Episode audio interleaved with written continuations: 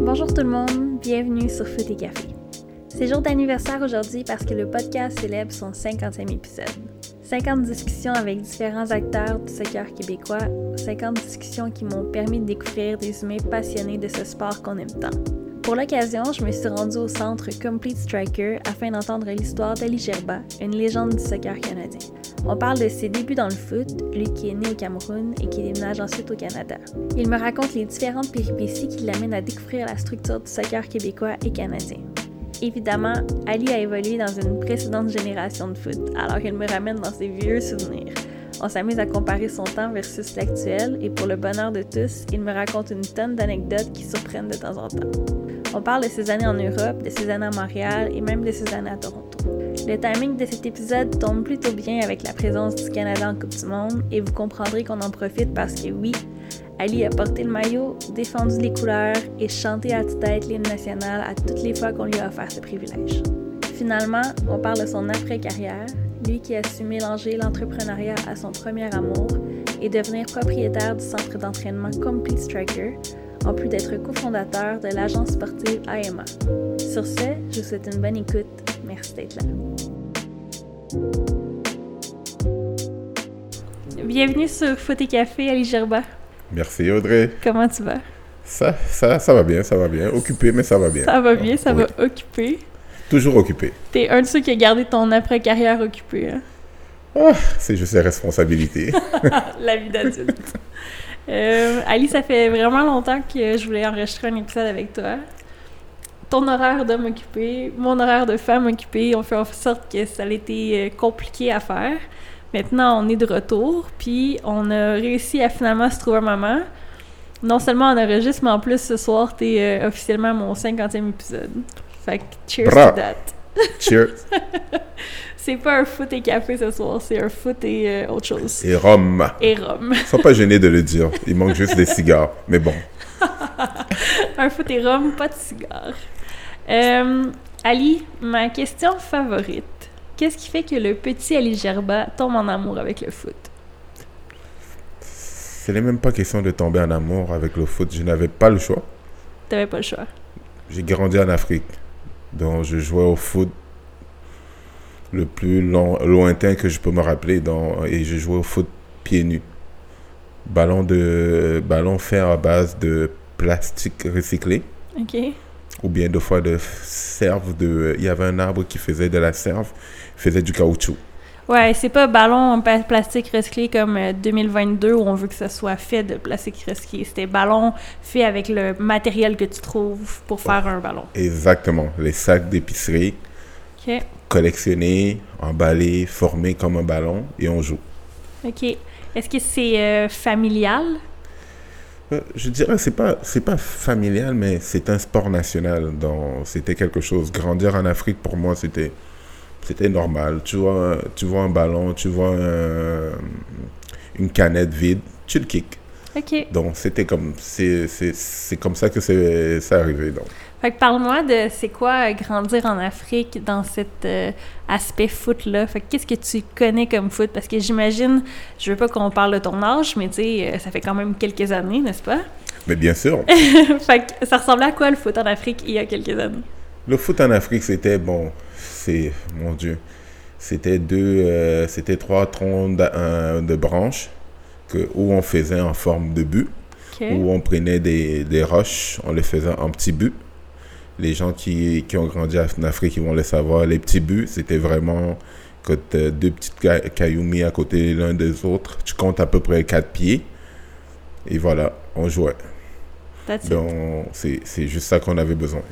Et alors, on jouait, on a appris nos techniques comme ça sur, dans la rue, on, est, on mimiquait. C'était qu'est-ce qu'on voyait à la télé pour, le, pour certains qui avaient la télé.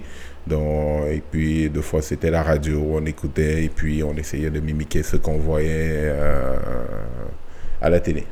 Est-ce que selon toi, le foot était un sport euh, aussi populaire parce que c'était facile de pouvoir jouer? Justement, tu avais besoin d'un strict minimum, puis tu trouvais quelque chose à botter, quelque chose pour faire un but, puis tu jouais?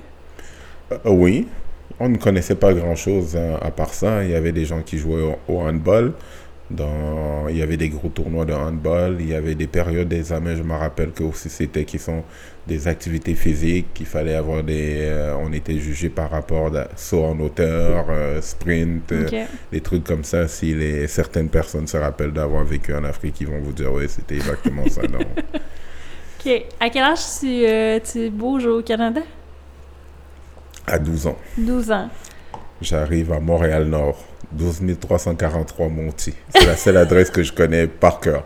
Et deux fois, quand, quand on m'arrête ou bien quand quelqu'un, je veux pas le donner mon adresse, je lui donne cette adresse. L'adresse que tu souviens. voilà. Je connais le code postal, tout. Donc, c'est la seule adresse que je me rappelle. facile. Ouais, ouais. Euh, qu'est-ce qui est la raison, qu'est-ce qui est l'élément déclencheur du déménagement? Euh, je crois que mes parents, bon, mes parents voulaient nous donner quelque chose de mieux. Et euh, ils ont travaillé assez fort pour pouvoir nous donner quelque chose de mieux. Et puis mon père nous a toujours dit, peut-être je ne vais pas vous laisser avec de l'argent de mon vivant, mais je vais vous laisser avec un nom. Et c'est ça, que, c'est, c'est ça notre héritage aujourd'hui. Donc on hérite d'un nom qui est, oui, qui est maintenant euh, de plus en plus, pas lourd à porter, mais qui, on apprend à l'assumer. Qui a plus d'histoire, peut-être. hein? Oui, oui. OK. Qui commence à avoir une histoire. OK. Euh, Ali, au moment où tu arrives à Montréal, fait j'imagine que même si tu changes de pays, tu es encore conscient que tu as peut-être cette possibilité-là de jouer au foot. Est-ce que c'est une des, des choses que tu, tu recherches, de pouvoir t'inscrire dans un club ici? Comment ça se passe? Oui, c'était la Ou première chose. attends, attends, ou t'es un des classiques qui pensait qu'au Canada, il n'y a pas personne qui joue au foot? Non, c'est pas vrai parce que quand j'ai demandé, j'avais un voisin euh, qui jouait au, euh, au, euh, au foot que j'ai appris c'était le soccer. Ouais. Et comment j'ai appris ça? Parce que moi, je lui ai demandé que je voulais jouer au foot. Devine où ils m'ont envo- envoyé avec mon Oh, gabarit. Football américain, hein? Ouais, j'ai fait quelques pratiques. Je dis, c'est pas ça que je voulais jouer au foot. Et on m'a, on m'a amené, je me rappelle, à ma première séance à Bourassa, à l'STB Pearson, que j'ai fait mes premières, euh, mes premiers, mes premiers ballons au Canada. C'était à l'STB Pearson, OK. à Montréal-Nord. Euh, tu parles de ton gabarit, fait que ta shape, là, à comme 12 ans, ça ressemble à quoi? Bof. Certains, diront que je n'ai pas changé gros gros. Mais bon, j'étais toujours, j'ai toujours été euh, corpulent, donc ça faisait en sorte que, bon, il y en a certains qui ont, qui m'ont, qui m'ont jamais vu jouer, être joueur de foot. Et moi, j'ai toujours, j'ai toujours nargué les gens. Et je dis, si un jour j'avais là, vraiment la shape d'un joueur de soccer, imagine où j'aurais fini. C'est une bonne, une bonne réponse, je pense, quand même, hein? Euh, OK, fait que t'es, ton premier club où tu vas, fait que dans ton temps, est-ce que c'est des clubs comme par région? je me rappelle que c'était Bourassa. OK. Montréal-Nord. Après ça, ça a changé à Bourassa. Dans mon premier, je me rappelle de mon, la première couleur, c'était jaune pétant. Écrit en gros Montréal Nord. C'est Ouais, merveilleux. J'ai des souvenirs parce que c'est un endroit que j'affectionne particulièrement à Mhm. Montréal Nord. C'est la seule place que je me sens toujours à la maison. Fait que raconte-moi un peu ces souvenirs-là. Fait que tu sais, tes, tes premiers entraînements avec le club, les premières, euh, les premières amitiés que tu te fais, parce que c'est un peu ça le foot aussi, hein? Oui. Donc c'était ma déjà c'était ma, ma- mes voisins qui m'ont qui m'ont qui m'amenaient souvent au euh, au soccer parce que son fils jouait aussi. Mhm. C'est comme ça que j'ai commencé avec eux. Aller, euh, c'était quoi, deux fois semaine à l'entraînement. Et après ça, c'était, euh, ça changeait à Bourassa. Et après, j'ai fait l'équipe du Québec. Donc, c'était vraiment quelque chose que, moi, je faisais juste ça pour m'amuser de Mhm. toute façon. C'était juste une façon, c'est la seule place que je me sentais toujours, euh, je pouvais oublier, je pouvais oublier tout. Quand je suis dans un terrain de foot, c'est le seul moment que je peux, je ne pense à rien. Quand je dis totalement à rien que de jouer au foot. Euh, J'ai une deuxième question favorite sur le podcast. Est-ce qu'il y a un moment où tu as réalisé que tu étais bon? Tu sais, que quand tu as, commencé à te comparer avec les, les gens qui étaient autour de toi, que tu as fait comme Ah ouais, j'ai peut-être une petite coche au-dessus. C'est pas, je me suis jamais comparé à d'autres personnes. Donc, et même là, on a, nous, on a grandi dans le nouvel ère que je vois aujourd'hui que les gens, ça prend, ça prend pas grand chose pour s'enflammer la tête. Et nous, on a ce problème, notre génération aujourd'hui, que ça me, je, ne suis même pas capable de dire que j'ai été bon. Et aujourd'hui, je, je, je me rappelle qu'il y a certaines personnes qui m'ont dit, mais une, une des personnes qui m'a toujours euh, mis ça en face, c'est Asun Kamara. Il m'a dit, Ali, tu sais que tu te dévalues, ce que tu as accompli, et tu n'es pas souvent là pour pouvoir laisser savoir aux gens. Mais nous, on a grandi dans une génération quand on te disait, écoute, sois modeste, euh, sois, euh, écoute, fais ta place, euh, ferme ta gueule et travaille. Excuse-moi d'être aussi brut que ça, Non, mais c'était, c'était, c'était ça. Donc, même aujourd'hui encore, c'est très difficile pour moi de, de, de me vendre ou bien de, de, de parler de mes accomplissements parce que on a grandi dans cette ancienne mentalité que dès que tu commençais à être trop bruyant ou bien si tu avais une confiance, on prenait ça pour arrogant et puis j'étais quelqu'un que j'avais pas besoin de parler beaucoup et puis je te montrais qu'est-ce que je pouvais faire dans c'est ça.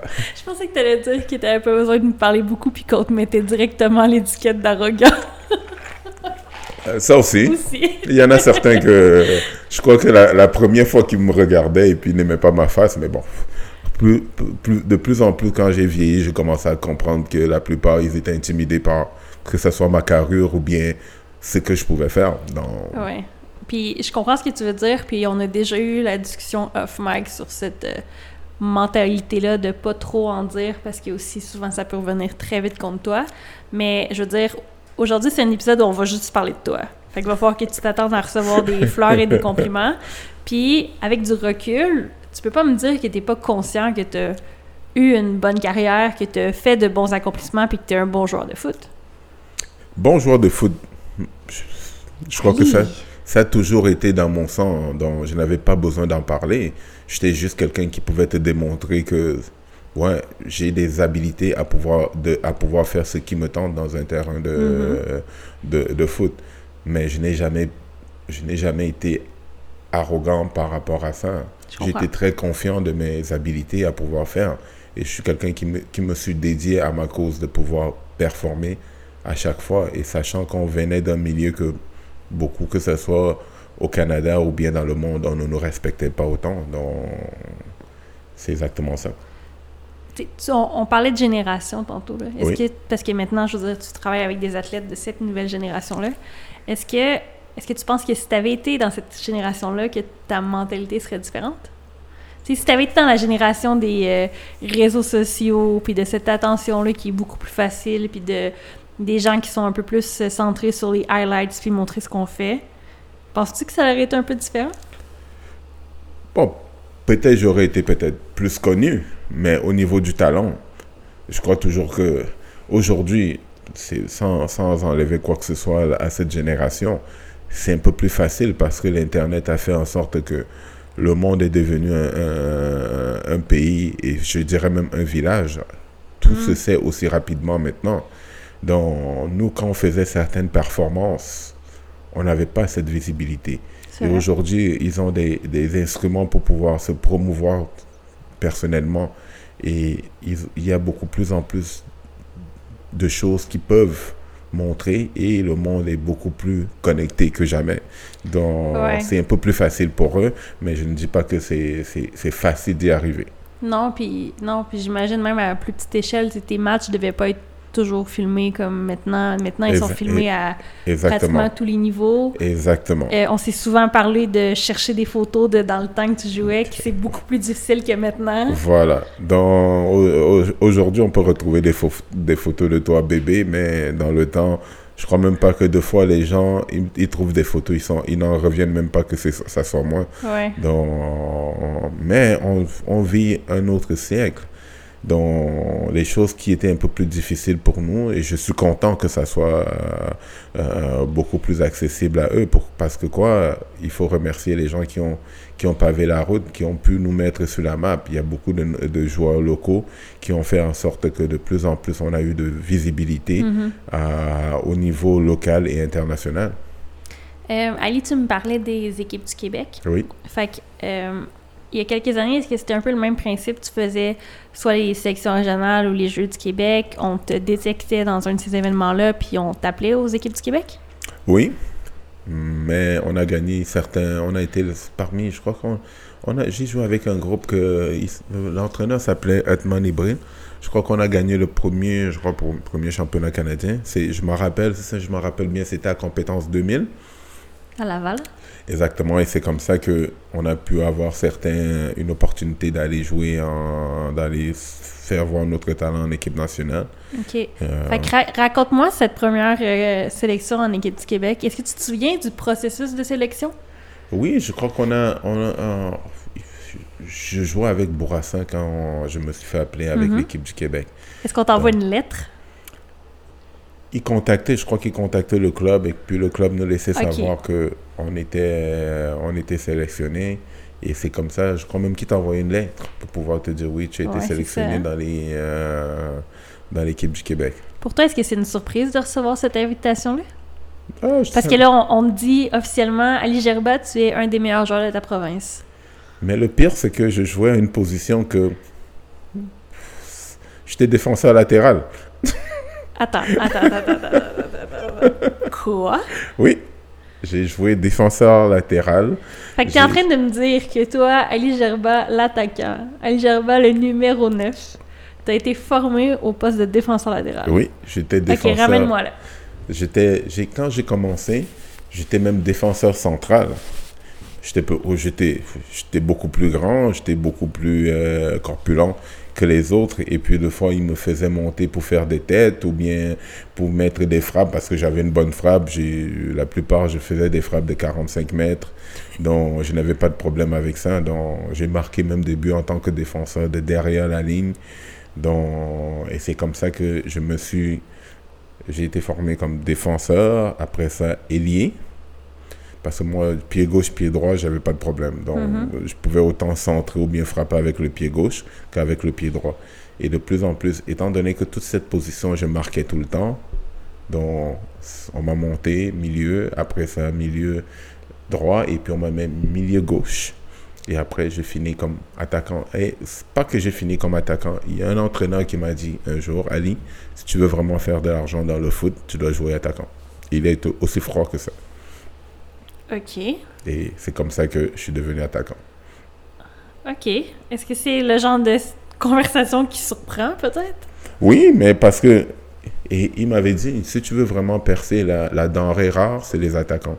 Tu as une capacité de pouvoir marquer des buts qui sont très faciles. Donc, je te suggère, si tu veux vraiment faire ta place, parce que c'était très difficile pour un latéral ou bien un milieu euh, excentré, Mhm. pour percer, surtout au Québec.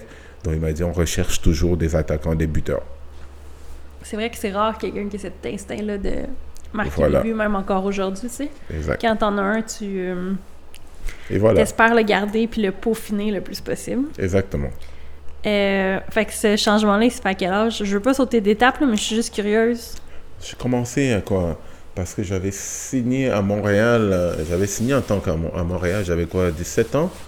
Euh, J'avais signé en tant qu'attaquant. OK.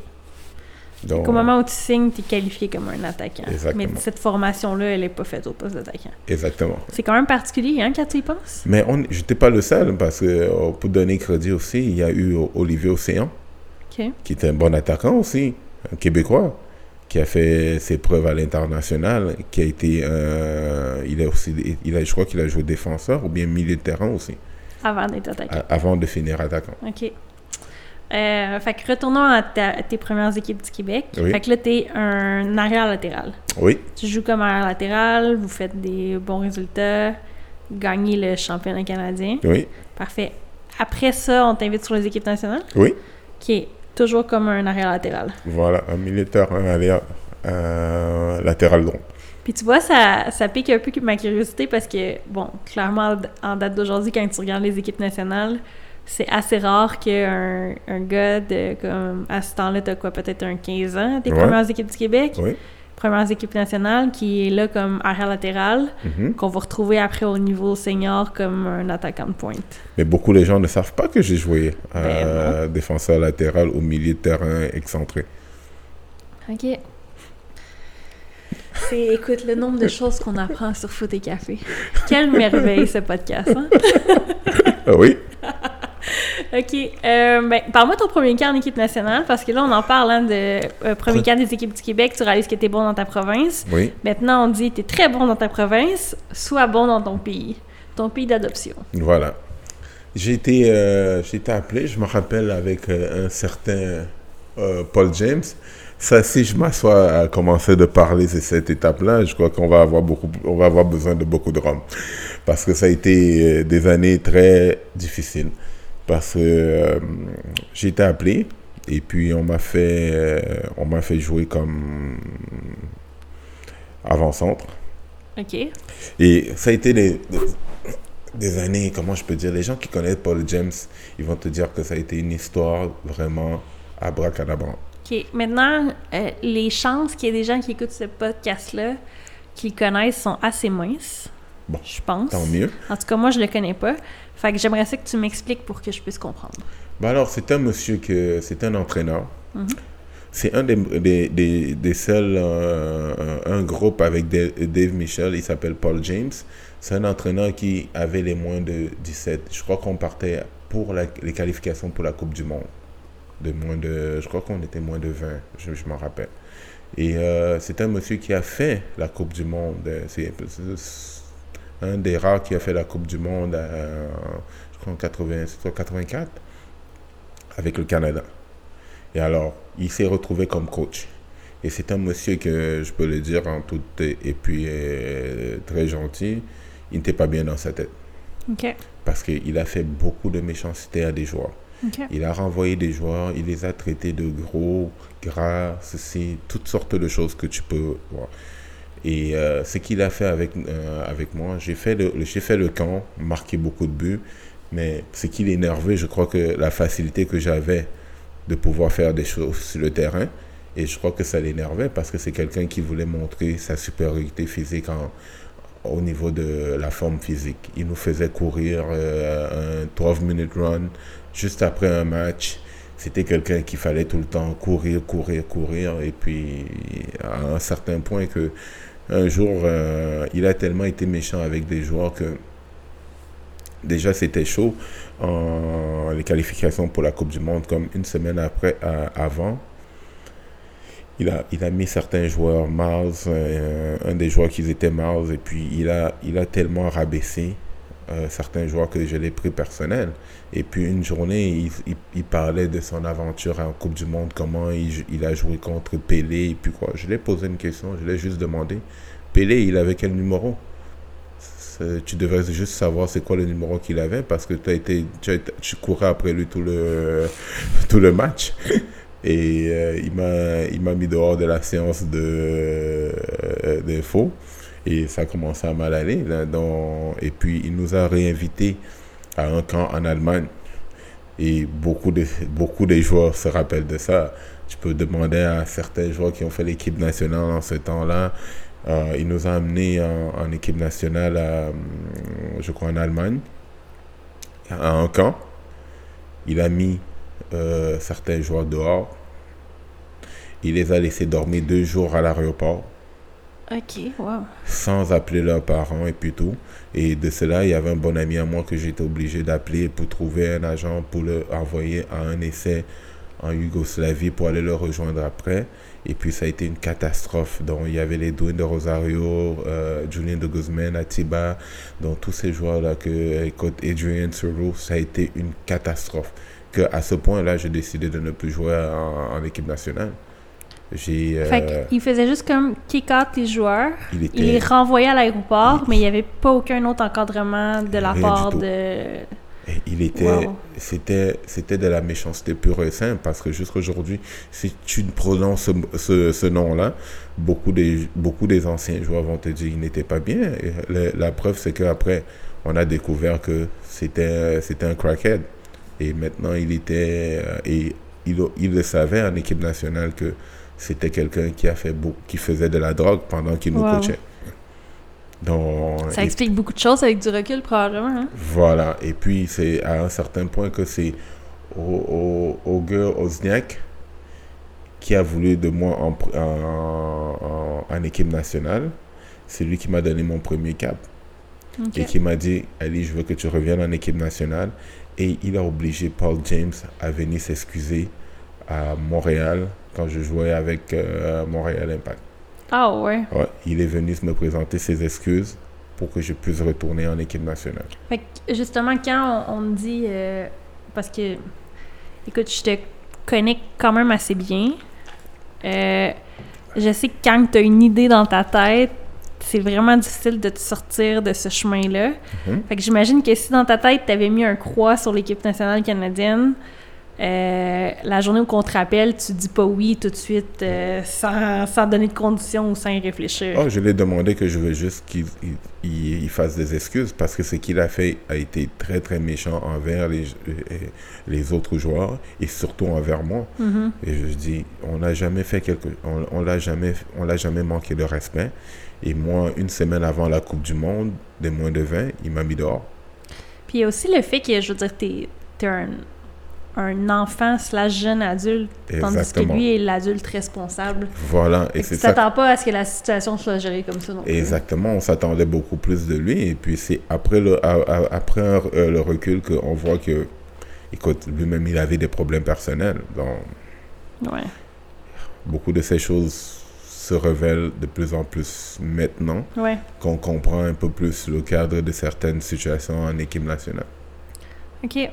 Fait que dans le fond, à cause de ça, tu vis pas de Coupe du Monde dans tes années juniors. Exactement. Qui est, qui est quand même quelque chose que tu passes à côté d'un gros événement. Exactement. quoi, tu et en plus de beaucoup, ça, right? et je- voilà, j'étais très performant. Mhm. Et même s- jusqu'aujourd'hui, certains joueurs ne se demandent encore pourquoi je n'ai pas été à cette Coupe du Monde. C'était quelque chose que malheureusement, tu eu aucun contrôle dessus. Non, j'ai toujours dit que tu, tu contrôles, tu, tu es le maître des choses que tu contrôles, les autres que tu ne contrôles pas, tu peux pas faire, euh, et tu, tu peux rien faire par rapport à ça. Et quand je suis revenu en, en équipe nationale, après que m'a inv- euh, m'a invité, euh, je crois que mon premier match c'était contre le Costa Rica à Vancouver. Et après ça, c'est Frank Yallop qui m'a rappelé régulièrement et c'est là que j'ai commencé, je faisais que marquer dans, en équipe nationale. Donc. Au moment où tu vis ces années-là en équipe nationale junior, puis que Oui. ça se passe, euh, je vais dire montagne russe, parce qu'il y a eu des moments qui ont été très difficiles. J'imagine qu'à travers, tu as quand même eu des bons moments sur le terrain. Euh, considérant que tu es né au Cameroun, est-ce que tu as une partie de toi qui a pensé peut-être euh, mettre le Canada de côté et à ce moment-là, mesdames et messieurs, il remplit son verre? Fait qu'on sait que c'est une question qu'on a besoin de rhum. Fait que est-ce qu'il y a un moment où tu penses, où tu dis, euh, je mets le Canada de côté puis je retourne à mon pays de naissance? Bah, bah, en quelque sorte, oui. Je, je fais toujours la blague avec mes athlètes aujourd'hui. Je les tou- je dis toujours, quand ils me posent la question euh, régulièrement, Ouais. je leur dis oui. Mais il y avait un problème. En équipe nationale du Cameroun, il y avait Eto Fils. Ouais. Alors, je me voyais mal en train de. Je dis que j'aurais été le meilleur cheerleader de, le, de cirer ses souliers et de le donner de l'eau s'il en a besoin. Parce que c'était le euh, l'attaquant. C'est l'attaquant de tous les temps du Cameroun. Donc, c'était même pas réalistique pour moi d'y penser. Et j'ai eu l'appel de pouvoir dire est-ce que tu voudrais venir en équipe nationale du Cameroun? Ouais. donc, et pour moi, c'était même pas, c'était pas, c'était même pas réel. Donc, je savais que premièrement, mon pays d'adoption avait été pas parce qu'il y a certains individus que ça veut dire qu'ils m'ont, car- ils m'ont aussi donné une opportunité d'être Mhm. professionnel. C'est par rapport à, c'est par rapport à ça que j'ai eu toujours cette loyauté envers le, le Canada de savoir que c'est eux qui m'ont donné. Et puis, en, en parlant de l'impact de Montréal, ils m'ont donné mon premier contrat pro. Donc, Mhm. j'ai toujours été reconnaissant de ça. On va, on va y revenir, bien sûr, ne t'inquiète pas.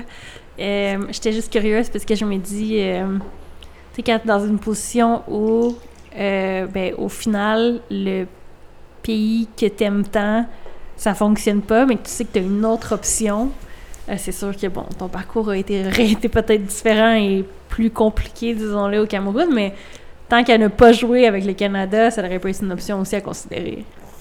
Oui, c'était une option qui a été vite, euh, qui a été vite euh, été rattrapée par la réalité. Ouais. De savoir que, écoute, tu vas là pour compétitionner avec un Eto fils.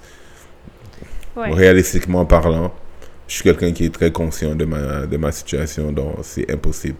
Et aussi, tu rentres aussi dans une polémique qui est beaucoup plus complexe que le Canada. Je comprends.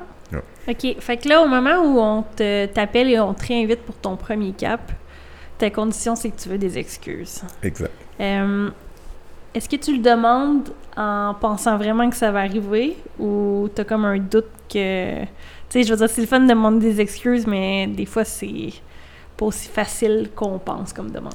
Quand, j'ai eu la conversation avec l'entraîneur à ce moment-là, et puis de toute façon, je crois que j'étais ma première année avec euh, l'Impact de Montréal, ça allait bien. J'étais recrue de l'année, je crois que en peut-être, je crois 12 matchs, j'avais fait 7 buts, je me sentais bien, et puis j'étais très très bien, j'étais confortable où j'étais, et je, l'ai- je, je me sentais en position de faire les demandes, et surtout quand ces demandes-là étaient légitimes, de voir qu'il a manqué de respect à beaucoup de joueurs. Mhm. Et c'était la moindre chose à faire, de venir s'excuser et de savoir qu'au moins, peu importe si ce n'est pas lui le coach, c'était son supérieur, de venir s'excuser. Et il est venu à Montréal et je l'ai fait, je fait attendre dans, un- dans le hall pendant deux heures.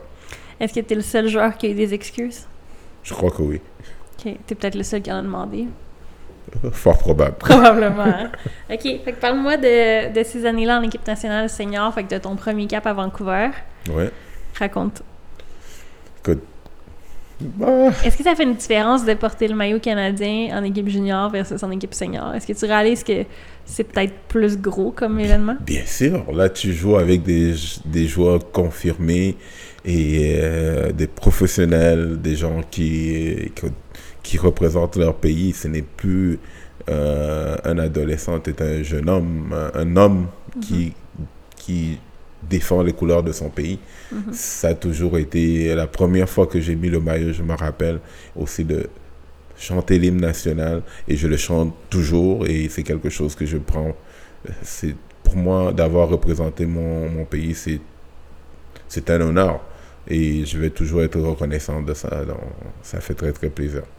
Je pense qu'on le voit beaucoup, surtout en équipe senior, à quel point le l'hymne national, puis même encore si tu regardes les équipes en date d'aujourd'hui, c'est un moment où tu ressens très très fort ces sentiments d'appartenance-là. Et en plus de ça, étant donné qu'on était québécois, on pensait qu'on ne savait pas chanter l'hymne national ou bien euh, il y avait toujours des petits commentaires comme si on ne savait pas c'était quoi l'hymne national. Non, on le chante et encore je le chante aujourd'hui parce que quand ça se passe, j'ai toujours ce sentiment de représenter mon pays. Il y a combien de Québécois qui fait l'équipe nationale dans ta génération? On était quoi peut-être, on va dire peut-être 4 ou 5. Ok. On était toujours à peu près les mêmes. Patrice Bernier, il y a eu Antonio Ribeiro, il y a eu euh, euh, Gabriel Gervais, il y a eu euh, Nick Desantis, c'est passé vite. euh, comment il s'appelle encore euh, euh, John. Qui encore Nevio est passé. On était à Sandro Gandé. On, donc on était une, poignée de, de Québécois et puis qui devaient toujours sûrement et deux fois se battre pour la même place. Euh, fait que ça n'a pas tout le temps été comme un noyau qui est resté. Ça a été Mm. comme quelques joueurs. Fait que toi qui reste un peu plus longtemps, Pat qui reste un peu plus longtemps. Voilà. Puis Euh, quelques-uns Olivier qui s'accrochent. Et en plus de ça, on jouait la même position, donc c'était difficile. Donc on venait pour se battre pour le même poste. Donc, ça a été toujours, c'était difficile. Fait que ça fait quoi de te battre pour le même poste en équipe nationale? Fait qu'on sait que c'est sérieux avec quelqu'un qui, dans la vie de tous les jours, est un ami, puis quelqu'un un peu avec qui t'as grandi, dans le fond. Oui, mais déjà qu'on est des gens compétitifs, donc euh, je crois pas. Bon, de- je parle de mon côté. Ouais, Je sûr. l'ai, jamais pris au-delà du, des quatre lignes de soccer. Parce que moi, j'ai toujours dit, on, on- on est des compétiteurs sur le terrain. Mais quand on a fini sur le terrain, on reste qu'on est des êtres humains. Donc, Mhm. c'est toujours se montrer de respect. Et puis, je, on- je n'ai jamais senti que ni Olivier ou bien moi, on était là en, en train de vouloir se compétitionner. C'était plus que le meilleur gagne. Si, si c'est toi, c'est ton moment, je vais attendre le mien. Ouais. Et si c'est mon moment, tu vas attendre le tien. Donc, ça a toujours été comme ça. J'ai l'impression que même si c'est, euh, je vais dire difficile, parce que veux pas, tu compétitionnes pour un poste, Mhm. puis euh, indirectement, tu veux que ce soit toi, puis c'est pas toujours toi. J'ai l'impression aussi que d'avoir une compétition saine, c'est ce qui te permet le plus de t'améliorer. Exactement. Donc, pour moi, ça me, ça me demandait de me surpasser. Mm-hmm. Et c'est ma compétition, vraiment, ça a toujours été moi. Donc, je voulais toujours montrer que j'avais les aptitudes à être là. Mhm. Dans... Et mon aptitude première, c'était de marquer des buts. Pour certains, ils voulaient peut-être plus de moi, mais bon. Ce que j'ai été formé, c'est de marquer des buts. Ben là, on sait pas, là. on sait pas si c'est- initialement c'était ça la formation. Ah, maintenant que Mais tu parler mon de sens- buteur, Dans là, mon sens, c'était toujours marquer des buts. Dans, Dans peu de la importe, tête. voilà, que peu importe quelle position que tu es, le but premier, c'est de marquer les buts. C'est ça qu'ils disent, hein, c'est Ouais. l'équipe qui a le plus de buts qui gagne. Voilà. Euh, ok, parle-moi un peu de ces années-là euh, en équipe nationale. T'as ton premier cap à Vancouver, comme on a dit. Est-ce que t'es, euh, bien que tu, tu te bats avec... euh, à- à- pour garder ton poste, puis que t'as une compétition dans l'équipe, ce qui est totalement normal à ce niveau-là, est-ce que t'as quand même pas mal de temps de jeu? Est-ce que t'es... Je veux pas dire un titulaire indiscutable, mais est-ce que tu sens que t'as placé sur un 11 partant? Comment ça se passe? Ah, je n'ai je n'ai jamais. je- C'est pour ça qu'aujourd'hui, quand je vois des jeunes, surtout avec des, certains numéros ou quoi que ce soit, je dis, moi, ça m'a pris longtemps, même pour confirmer mon numéro 9 ou mon numéro 10 que j'avais en équipe Ouais. nationale. Donc, il y avait certaines personnes qui étaient là, ça faisait, des, euh, ça faisait longtemps. Mais oui, parce que quand tu as ton premier cap en équipe nationale, euh, on n'enlève pas tout le monde pour te faire une place. hein. Exactement. Il fallait que je prouve. Quand j'ai commencé à prouver, c'est parce que j'étais une machine qui faisait des buts. Et puis même quand je faisais bu- des buts, on dirait qu'il fallait que je fasse plus. Mhm. Et à certains endroits, je, que ce soit des camps d'équipe nationale, et euh, j'ai des, Bernier pourrait vous en, vous en conter des histoires, que je m'en rappelle que, et il le compte souvent, il y a une, une fois que, que j'ai tellement eu un bon camp, je marquais à, à- à chaque match, même le match avant, je crois que c'était la Gold Cup, on, est entré dans, dans le match, j'ai marqué des buts, et puis le, coach, il devait m'annoncer que je ne vais pas jouer le prochain match. Je crois que le prochain match, c'était contre Haïti. Et il m'a dit non, euh, tu vas pas jouer parce que je vais mettre quelqu'un d'autre euh, en avant. Je crois que c'était Rob Friend qui l'a mis en avant. Et Rob Friend n'avait rien fait absolument. Et euh, j'étais tellement énervé que je ne l'ai même pas parlé pendant longtemps. J'étais tellement, je peux même pas dire énervé parce que c'est même pas les mots, qu'il est obligé de dire à Bernier qu'il avait dit aussi en même temps qu'il ne va pas jouer ce match-là, d'aller me calmer parce qu'il sentait que j'allais perdre la tête. Donc c'est Bernier qui ne jouait pas, qui devait venir calmer Ali qui ne Un jouait vrai pas. capitaine. Alors, donc, c'était. Et moi, j'ai toujours cette- eu cette aura-là sur moi que si je ne souris pas, si je ne, je ne fais pas de blagues, la plupart des gens se sentaient tout de suite intimidés par moi. Et puis, bon, ça, c'est, j'ai compris aussi après des années quelle personnalité que je reflectais aux gens. Donc, Mhm. Et même si je n'avais rien, j'étais, je n'étais pas content de ne pas jouer. Mais ça faisait partie de moi. Je n'allais pas être content si tu me mets sur le banc quand je performe. Je, Je pense que c'est ça qui est pire, hein? Voilà. Donc, je m'attends de ne pas jouer si je ne performe pas. Ouais. Mais étant donné qu'on nous a toujours euh, dit, tu es récompensé par ton effort. Donc, quand tu arrives à un point que tu, tu sens que tu as fait l'effort qu'il fallait et tu as performé et te mettre de côté, je trouvais que c'était euh, c'était un- un petit peu trop. Fait que, euh, aujourd'hui, des années plus tard, avec du recul, selon toi, pourquoi tu joues pas ce match-là contre Haïti? je, je le donnerais l'excuse, je dirais que c'est un choix euh, tactique, parce que là, c'est la seule façon que tu peux avoir une raison. Ce n'est pas au niveau des performances. Je, je peux juste me dire aujourd'hui, en tant que coach, je peux dire peut-être c'était des choix tactiques. Et c'est la seule raison que je peux donner, parce que sinon, j'aurais dit qu'il n'aimait pas ma tête, mais bon. Puis physiquement, t'allais bien, il n'y avait pas de petites blessures, il n'y avait pas rien à prévoir ou à faire Non, attention. j'avais fait des beaux matchs, j'avais marqué, donc il n'y a rien. Je crois même que dans cette Gold Cup, j'étais sorti euh, le meilleur buteur de la Gold Cup. OK. Puis je vais te poser une autre question parce que euh, euh, c'est un peu la réalité euh, de ce que j'ai découvert avec le podcast. On entend beaucoup, beaucoup d'histoires puis des, un peu des arrière-scènes du foot. Est-ce que tu Mhm. penses que ça peut être un choix un peu euh, administratif, euh, une raison pourquoi un joue plus que l'autre, ou dans ces, ces situations-là où toi, tu ne peux rien contrôler, mais que tu es un peu victime des décisions? La, la, la- une réponse très facile que je donnerais, oui, c'est parce qu'on n'aimait pas les Québécois ou quoi que ce soit, mais Non, mais est-ce que c'est Avec- quelque chose que vous avez ressenti, on a toujours ressenti ça. Et je n'ai jamais, je n'ai jamais voulu trouver ça comme excuse Non, je comprends. à, à mes performances ou quoi que ce soit. Au Mhm. contraire, je voulais les montrer que j'étais beaucoup mieux que n'importe qui pou- ils pouvaient mettre sur le terrain. Je comprends. Donc, avec du recul aujourd'hui, est-ce que je, dis, je dirais ça par frustration ou bien je dirais ça avec les- un peu plus de recul pour dire, oh, tu sais quoi, peut-être c'est un choix technique. Je le donne le bénéfice du doute. Mhm. Parce que deux fois, à 100 chaud, tu es chaud, Ah non, ça garantit. oui, voilà. Et puis, c'est aujourd'hui, je le regarde différemment. Je peux dire, oh, peut-être c'est un choix euh, tactique. Mais il y a, après ça, il y a beaucoup de questions, que je me pose. Et je dis, est-ce que les autres, c'était des choix tactiques ou bien c'était des choix personnels? Parce que j'ai eu des situations que on a donné beaucoup plus de chance à d'autres personnes qui me l'ont, qui m'ont donné à moi. Mhm. Et c'est là que je me pose, je me poserai la question, mais c'était des choix tactiques, Je crois que ce qui est le pourquoi pire j'étais dans toujours celui en train de, de payer les Je comprends, puis je pense que ce qui est le pire dans cette situation-là, c'est justement de te dire que quand tu as ta chance, tu fais bien. Oui. Fait que pourquoi ta chance, elle est limitée? Et après ça, on va, on c'est là qu'on peut voir aussi qu'il y y a eu beaucoup de politiques au, euh, de- au soccer canadien. Mhm. Et beaucoup d'autres personnes peuvent en parler. Et puis j'ai arrêté de parler de ça après un certain temps parce que tu avais toujours l'air du gars qui est frustré par rapport à ça. Au contraire, l'équipe nationale, on fait bien. On, on- on- c'est beaucoup mieux que ce qui était avant. Et il faut savoir maintenant profiter du moment et à la place de rester dans le moment. Oui, je comprends. Absolument. Puis je veux dire, ça a évolué aussi un petit Voilà. peu. Puis les encadrements ont changé, les ressources ont changé, ça c'est clair. Euh, par contre, je pense pas que c'est une. euh, de se chercher une défaite, peut-être de dire que les Québécois étaient moins aimés, si c'est vraiment ce que vous avez ressenti à ce moment-là. On a toujours été les mieux talentueux.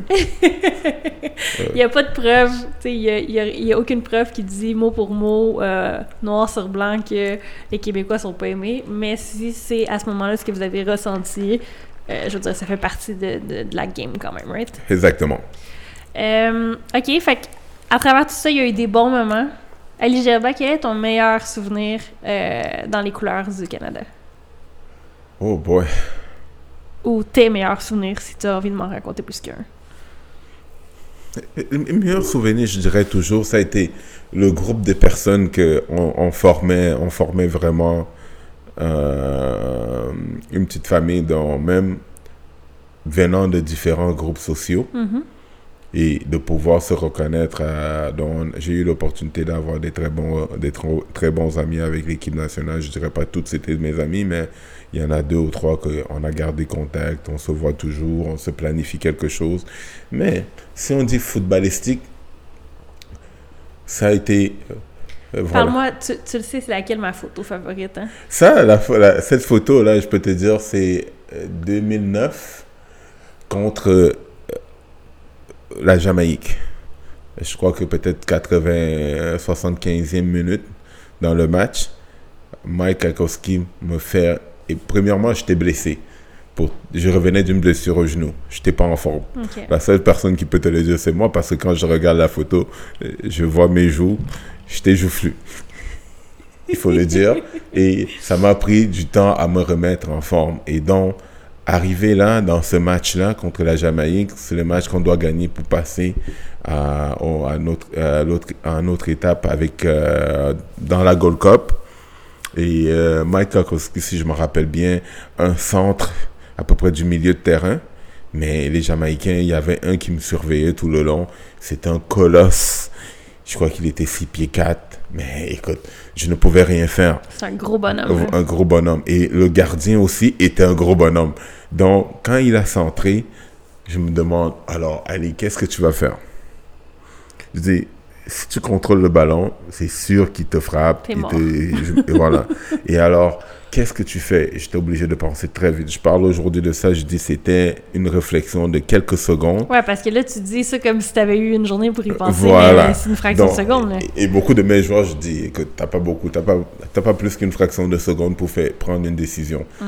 Et on, se, on, se, on, va, on va juste te poser la question après si c'était une bonne décision ou une mauvaise décision. Donc j'ai fait la volée tout de suite sur mon pied droit, je me rappelle passer, j'ai laissé passer le ballon, pied droit, j'ai mis une volée et c'est retourné au deuxième, au deuxième poteau. Et c'est là que je savais que ça venait de loin. Je revenais de loin et on venait de loin pour pouvoir y aller. Donc, je, je, je, je ressens encore l'émotion à chaque fois que je parle de ça. Parce que je peux dire, c'est pas juste que j'ai crié, parce que j'ai crié, parce que je savais d'où je viens. Mm-hmm. Donc, c'est beaucoup d'émotions. Et je me rappelle que Julien, c'est lui le premier qui a sauté. Je crois qu'il a sauté par-dessus ma tête. Et je me rappelle de ce moment comme si c'était hier. Donc, et il y a eu beaucoup d'autres autres moments que j'ai toujours été. Ça a toujours été le fun. Contre le Mexique, surtout contre le Venezuela. Je dis, Venezuela, la même chose qui est arrivée. Je jouais pas beaucoup, match amical, on, on est en train de blaguer. Oh, les gars, ils se moquent de moi. Ils disent, bon, Ali, écoute, t'as beau faire, tu, marquer, ce n'est pas assez. Et on le dit à l'entraînement, il dit, ah, mais marquer, c'est pas assez. Tu peux marquer des buts, tu vas pas jouer. Mm-hmm. Mais je lui dis, écoute, si l'entraîneur fait l'erreur de me mettre, peu importe c'est quoi euh, les minutes, je vais marquer, le, je vais marquer un but. J'étais assez confiant. Et puis, on, je vois, il faisait quoi? 40 degrés. J'adore ça. 40 degrés euh, en manche longue. Euh, voilà, et j'adorais ça. Donc, et je dis, je fais des paris dans l'autobus. Je me rappelle, il y avait Atiba, Julien, et puis on était là. Je les, je les ai dit, s'il fait l'erreur de me mettre, peu importe quoi, je vais mettre un but. Il dit, mais non, si tu même, même à une minute, tu vas faire un but. Je dis, je, je te promets que oui. Alors, contre le Venezuela, je crois qu'il reste à peu près quoi, 10 ou 5 minutes à la fin du match. Il, me, il me met. Tu te souviens, c'est quoi le score du match quand tu entres? Euh, c'était quoi? C'était 2-1. Je crois qu'on a... Non, c'était 1-1. Je crois que je suis entré. J'ai fait... Euh, je crois que j'ai mis deux buts. Je me rappelle un avec le pied gauche et l'autre avec la tête. Wow. Donc, et puis, il y a une des vidéos même que je me rappelle, je les disais, oh, je l'ai montré du doigt, je faisais ça, je vous avais dit, je vous avais dit que j'allais entrer et faire un but. Donc, j'ai beaucoup de souvenirs avec l'équipe canadienne parce que je m'amusais. Je, crois que j'ai eu, été choyé de jouer avec des joueurs que je trouve exceptionnels comme euh, écoute, Patrice Bernier, Julien de Guzman, euh, Atiba, euh, pour moi, Douane de Rosario, je crois que c'était une génération que les gars, ils pouvaient jouer au foot. Ouais. C'est peut-être, on a payé tous, je, je dirais pas chanceux comme cette génération, mais moi je me rappelle toujours que ces gars-là étaient incroyables quand je jouais avec eux. Donc, pour moi, c'était une façon de m'amuser, de, me, de m'épanouir sur le terrain avec eux. Et je suis toujours choyé de leur dire que j'ai été choyé de pouvoir jouer avec eux dans le terrain parce que ça m'a donné une opportunité de m'exprimer. Puis, euh, tu sais, on, en a parlé un peu tantôt, le foot a beaucoup évolué. Puis je pense que un des meilleurs exemples, c'est justement l'équipe canadienne actuelle qui, qui commence la Coupe du Monde dans quelques jours. on est, on est, moi, c'est, c'est, je n'aurais j'aurais, j'aurais aimé être là, mais et de voir l'équipe canadienne, que ça, c'est une fierté que les gens n'ont aucune idée, c'est quoi? De, de, d'être là et surtout beaucoup de nos joueurs euh, québécois qui sont dans l'équipe et il n'y a rien de plus qui peut me faire plaisir. Le travail qu'il y a derrière cette Exactement. Exactement. Euh, dans cette équipe-là, il y a Atiba, justement, qui t'a parlé, avec qui tu as joué. Qu'est-ce que ça fait de voir euh, parce que j'imagine au moment où tu joues avec, qui est évidemment beaucoup plus jeune. C'est ah un petit gars, c'est ses premiers caps. Exact. Puis là, maintenant, c'est rendu le vétéran de l'équipe. C'est lui qui, qui, qui, amène ces gars-là dans une Coupe du Monde. Qu'est-ce que ça te fait de voir ça? Moi, ça me fait énormément plaisir. Sérieusement, c'est quelqu'un que je Je me rappelle même, on n'avait pas encore la MLS au Canada. On a, j'ai joué avec lui, on était jeunes, avec euh, Toronto Lynx, quand je l'ai vu ses premiers, euh, ses premiers débuts. Et de le voir où il est là, c'est juste pour lui. Je exceptionnellement content pour lui et puis tant mieux pour lui. Et puis il peut s'asseoir un jour et puis dire, tu sais quoi, j'ai amené le Canada à la Coupe du Monde. Et je mhm. ne crois pas que les gens comprennent c'est quoi cette fierté de, de pouvoir le dire. C'est assez énorme quand tu sais qu'il a vécu toutes ces années-là celle où vous, vous étiez là, que c'est pas quelque chose que vous avez été capable de faire, puis de voir qu'après tout ce temps, finalement, il peut le vivre. C'est, écoute, euh, je pourrais pas souhaiter à quelqu'un d'autre que lui, mais je suis très très con- content pour, euh, pour lui. Puis euh, comment tu vas euh, regarder cette Coupe du Monde-là? Est-ce que tu es capable de la regarder comme un fan? Est-ce que tu la regardes comme un, un ancien joueur du Canada? Est-ce qu'il y a une différence entre toi qui regarde ces matchs-là versus moi qui regarde ces matchs-là?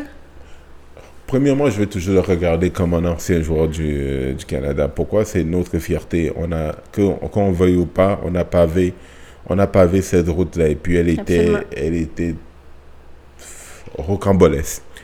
Donc, juste une façon de la mettre simple, euh, simple. Ça a été difficile et de pouvoir voir que ce qui me fait le plus fier de savoir qu'on a participé Mhm. à ça. Et aujourd'hui, que ces jeunes-là ont confirmé le travail qui a été fait, c'est ça qu'on est fier. Donc, moi, mes premiers yeux, c'est premièrement comme un ancien joueur, après ça, un fan de foot, et après ça, le Cameroun se rend, sort de leur groupe. Non, non, il n'y a pas. Excuse-moi, il n'y a pas de discussion sur le Cameroun. On en a parlé, t'es Canadien, c'est fini ça. Mais est-ce qu'il y a. euh, est-ce qu'il y a une petite critique des fois quand tu regardes un match quand même?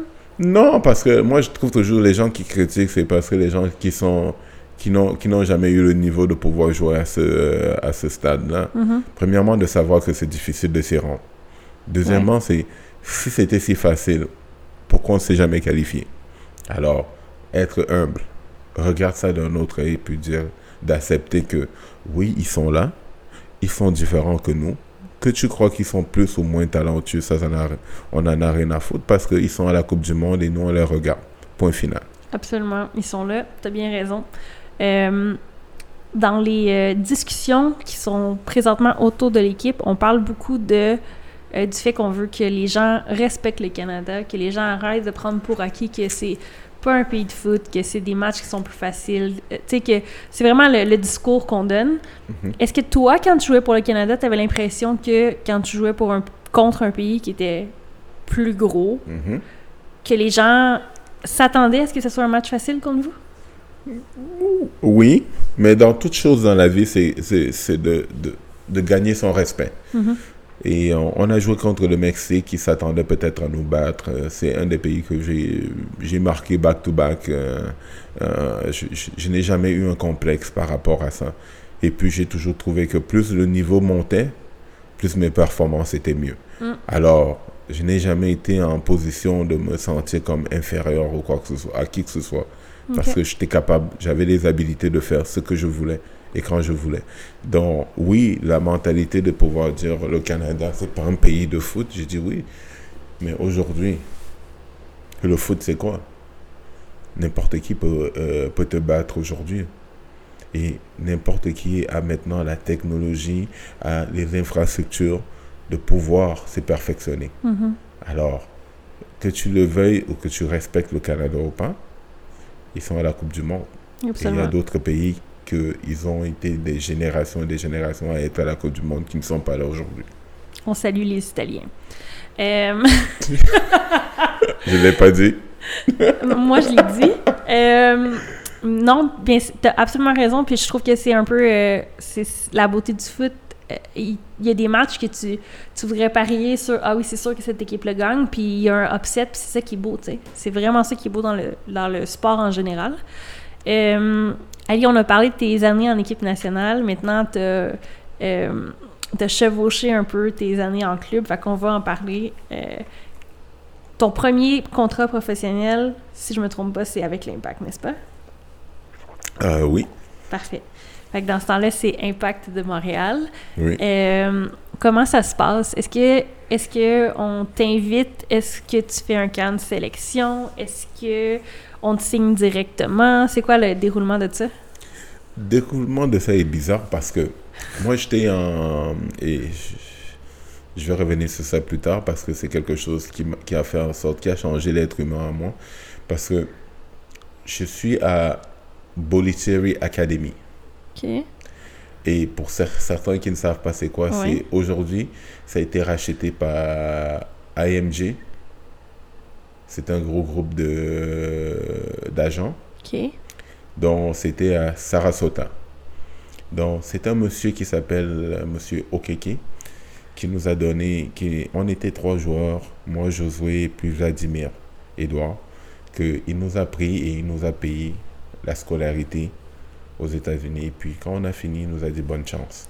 Fait que là, quand tu pars là-bas, bon, on va en parler tout de suite Ouais. avant l'impact parce que dans la chronologie, ça arrive avant. Ouais. Quand tu pars là-bas, t'as quel âge? Je crois que j'avais quoi, peut-être 16 ans OK. Fait que ton secondaire est terminé, c'est comme ton, comme ton cégep, dans? Voilà, OK, tu t'en vas aux États-Unis. Oh, exact. Ça se voyait pas beaucoup dans ce temps-là, hein? Non. Et on a été très très chanceux. Bon, c'est pas qu'on a été très très chanceux. Il y a un monsieur qui s'appelle Gaspard d'Alexis. Et c'est quelqu'un qui m'a inspiré beaucoup dans ma vie. Pourquoi? Parce que c'est quelqu'un qui a voulu, qui a aidé beaucoup la communauté. Et surtout, je peux pas dire la communauté black, c'est un black, oui, mais c'est quelqu'un qui a, qui a voulu aider les joueurs beaucoup au Québec, que ce soit garçons et filles. Il a toujours trouvé qu'on bon, que son- qu'on soit d'accord de certaines choses, comment il les a fait ou pas fait, mais en étant transparent de pouvoir dire il nous a donné une opportunité. Donc, c'est à travers ces contacts qu'on se retrouve dans une académie où il y a les, euh, les, les gens, ils, des fois, ils ne réalisent pas. J'ai vu euh, les sœurs Venus William Ok. s'entraîner. Euh, Pete Sampras, André Agassi, euh, Konikova, dont tous les top joueurs du basket, parce que c'était une équipe euh, de tennis plutôt, c'est tous les top joueurs de tennis, parce que c'est un monsieur qui a ouvert une académie pour le tennis qui s'est transformé en différents sports après. Il y avait le football, le soccer, euh, le basket, le football américain, qui a grandi après. On était parmi les premiers. OK. Fait que dans le fond, initialement, c'est une académie pour le tennis, puis ça devient avec les années multisports. Voilà. OK. Je, juste, avant que tu commences à m'expliquer, j'ai juste besoin de comprendre, t'es comme... T'es chez vous, puis là, un moment donné, on t'appelle, puis on te dit « Salut Ali, est-ce que t'as le goût de partir? Tu Explique-moi comment ça se passe. C'est exactement ça qui s'est passé. Et puis, c'était un, euh, euh, Gaspard d'Alexis qui a, il a aidé beaucoup des jeunes joueurs et surtout des Noirs à Montréal pour pouvoir avoir des opportunités. OK. Fait que pas le premier, là. Il y en a eu d'autres aussi avant toi. Non, avant ça, il y avait personne qui avait Ok. été à, à Bolicéré, à AMG Academy. Donc, c'est, on a été les premiers. Et nous, on a été, comme on dit, on était les cobayes de cette expérience. Puis je veux dire, est-ce que quand on dit ça, dans ta tête, c'est un oui automatique ou il y a comme une réticence de dire, mon Dieu, c'est quoi ce projet-là? Non, c'est mes parents qui ont été un choc quand je les ai dit, bon, Ben, l'école pour moi, c'était pas ça. Et puis, il fallait que j'aille professe- euh, j'aille euh, euh, perfectionner mon, mon, mon soccer. Et puis, même là, en étant là, il y avait certains cours qu'on pouvait prendre. Donc, c'était un peu... euh, c'était des nouveaux programmes. OK. Moi, quand tu me dis académie, dans Mhm. ma tête à moi, ça sonne comme programme de sport-études. Exact. OK. Fait que tu as continué les études aux États-Unis Voilà. quand même. À ce moment-là où tu quittes ton anglais, ça ressemble à quoi? De la merde. c'est limité, hein? C'est même pas limité, c'était juste... C'était... Inexistant. Même pas inexistant. OK. Alors, j'ai fait, on a fait 3 ou 4 ans là, et c'est comme ça en revenant qu'on s'est fait signer avec euh, l'Impact de Montréal. OK. Et notre premier contrat, mais deux fois j'ai dit aussi ça à mes athlètes, premier contrat, je, je recevais, j'étais joueur professionnel. Devine combien je faisais? Ben, pour que tu me dises ça, probablement pas beaucoup. 500 dollars chaque semaine. C'est pas beaucoup. Ben, dans ce temps-là, est-ce que c'était considéré comme beaucoup? Non, je prenais l'autobus en soute pour aller à, mes- à mes matchs. Puis quand on parle d'autobus, c'est pas l'autobus de l'équipe, hein? Non. C'était la, euh, je veux dire, la 69 ou la 67. Pour moi, les, les gens de Montréal, non, ils connaissent exactement de quoi je parle. Oh mon Dieu. Ouais. C'était. C'est fou, hein, quand tu regardes ça aujourd'hui. Tu sais, mettons, le toi, en plus, tu vas encore à des matchs du CF Montréal, tu vois encore ce qui se passe. Tu dois trouver ça incroyable, les différences entre quand tu as commencé puis tu regardes maintenant. hein. Bien sûr. Bien sûr. Et puis là, et quand, quand j'ai commencé à jouer avec l'Im- l'Impact, c'était ma première saison. On est arrivé, on est arrivé en moitié de saison. Donc, Fait et que t'arrives, t'es pas au début de la saison. Voilà, et l'équipe, voilà, l'équipe allait mal. Donc, on était, euh, comment on appelle ça? On était les. euh, gens qu'il fallait relever le club. Mhm. Et donc, ça a été très, très vite parce que j'étais en pleine forme. Et puis, on a, on a pu commencer parce qu'il y avait moi, euh, Josué Maillard, le grand frère de De Papouche. Papouche, et Vladimir Edouard. Beaucoup de gens ne savent pas. Moi, c'est un joueur que je pensais qu'il il allait finir en, écoute, en Europe ou bien dans un club euh, de haut niveau parce que c'était c'était incroyable. Ah ouais? Ouais, c'était un attaquant. Moi, je le regardais. Il était beaucoup plus âgé que moi. Et puis, je le, je le, je le regardais comme si c'était c'était Dieu en personne. Rapide, très bon avec son pied gauche, pied droit. Écoute, il était à peu près quoi? 6 pieds 4. Et puis, tout un joueur. Pour moi, c'est un des attaquants que j'ai vu hors pair. euh, mais bon, aussi dans sa tête, c'était pas le plus professionnel. Donc, on arrive là. Moi, j'ai eu mon opportunité. Je crois qu'en 12 matchs, j'ai fait quoi, 7 buts. Et c'est là que. Moi, j'ai signé un. J'avais signé un contrat à. Comment je peux dire ça? Moi, je m'impliquais beaucoup dans mes contrats. Pourquoi? Parce que j'ai toujours été curieux de cette. euh, j'ai signé un contrat avec l'Impact et puis j'avais des conditions pour dire que je pouvais ra- racheter mon contrat à la fin pour pouvoir m'en aller. Ou. euh, ou- si ça, ne, si ça ne faisait pas mon affaire. Mhm. Et c'est là que les gens ne le savent pas beaucoup. J'étais peut-être le premier joueur au Québec d'avoir été dans le Super Draft de la MLS. OK. Alors, moi, il y avait des équipes de la MLS qui me voulaient. hein. Parce qu'à ce moment-là, l'Impact de Montréal N'était pas, pas. en MLS. Exactement. Parfait.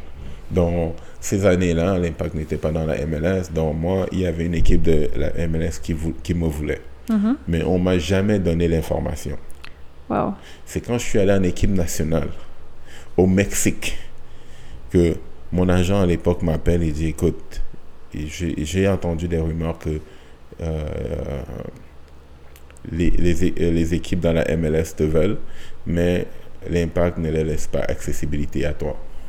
OK. Et c'est là qu'il lui-même il a pris la charge de pouvoir les appeler et puis demander qu'est-ce qui se passe. Et puis voilà, il dit Oh, on a eu des trucs, des offres, mais on n'était pas satisfait. Et c'est comme ça que j'ai découvert que c'était euh, le Fusion de Miami OK. qui me voulait. Donc Super Draft, j'ai été pigé et euh, Montréal ne donnait pas l'information pour que je puisse à- à être accessible. Fait que là, dans le fond, l'information se rend pas à toi. Oui, Ton agent n'a pas l'information au moment où c'est pertinent. voilà, Fait que quand on t'en parle, t'es pas au pays. exactement. Puis c'est déjà passé. Fait que est-ce que la chance est passée aussi? Non, la chance n'était pas passée parce qu'on a, on a récupéré le- la balle au bon. Il a, il a entré en contact avec euh, un Miami. OK, ton agent, ça. Voilà. Parfait. Et il y avait un dilemme. Moi, ma clause de. Dans ce temps-là, ma clause d'échange était de payer 5000 dollars pour que je puisse m'en aller. C'est beaucoup de semaines de travail, ça. Exactement.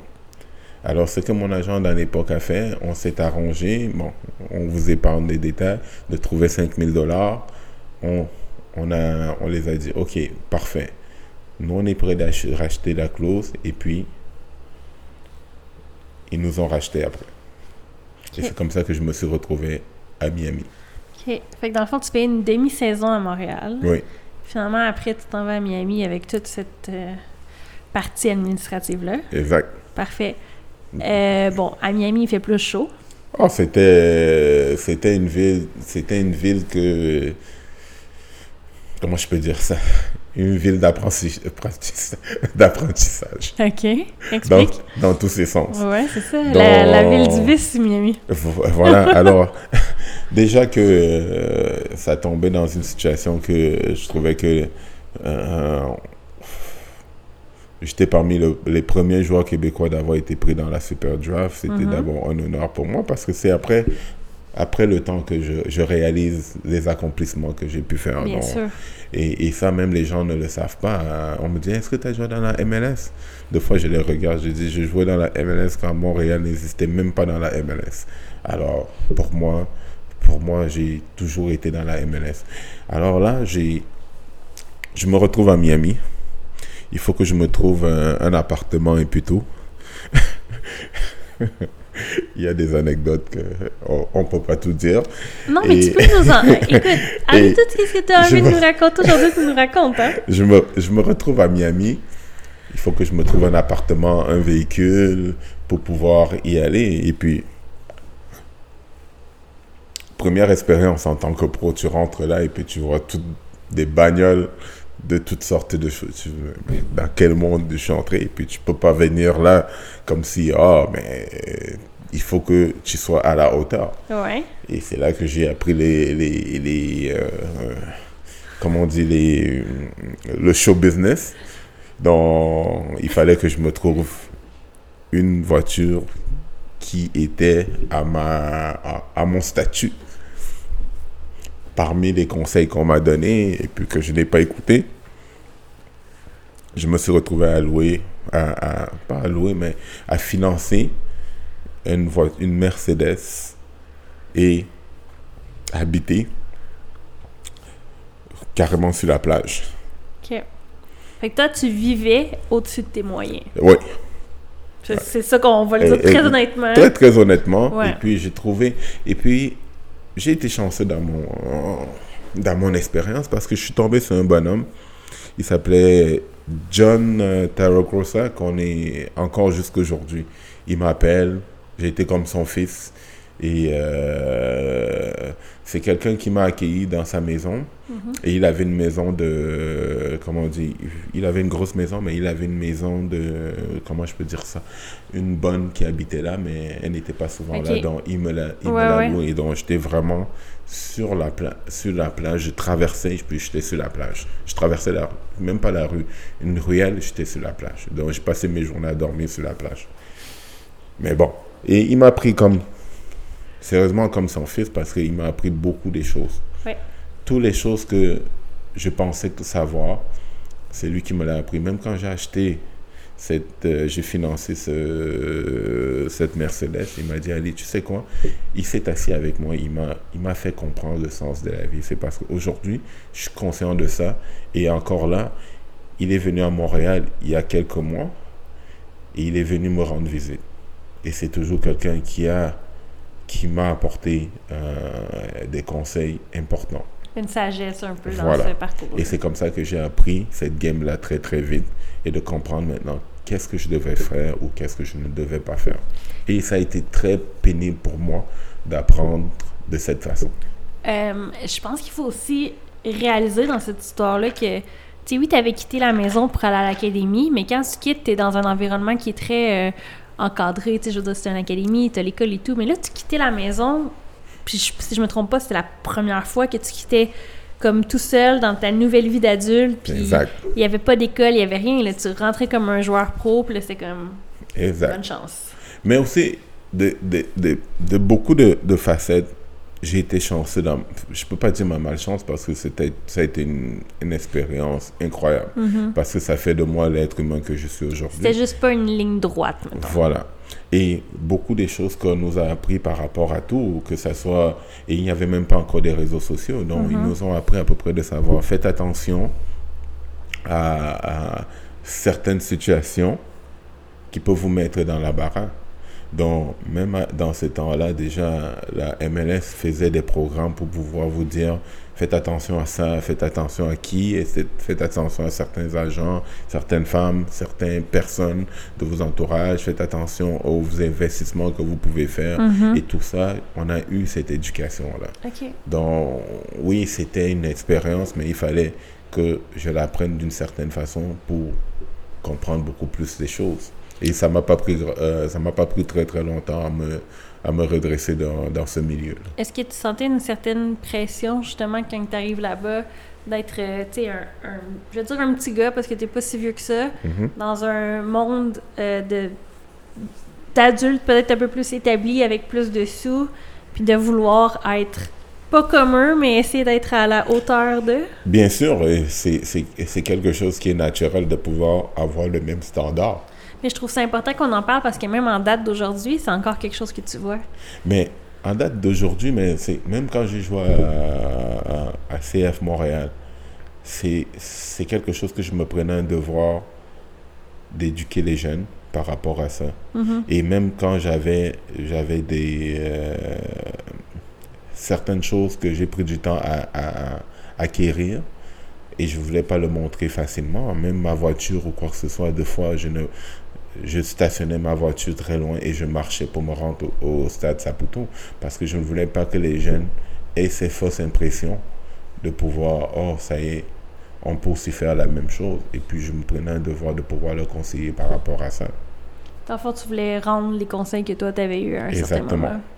Puis c'est tellement important parce que justement, tu sais, même moi, je le vois, là, des jeunes qui signent leur premier contrat pro puis qui pensent que, ah, là, maintenant, je vais vivre la grosse vie. Puis, Voilà. premièrement, c'est pas cette réalité-là. Puis, deuxièmement, ton premier contrat pro veut pas dire que tu vas vivre dans l'abondance tout le reste de ta vie non plus. Voilà, Tu peux monter et redescendre tout aussi très vite. vite. C'est ça. Très hein?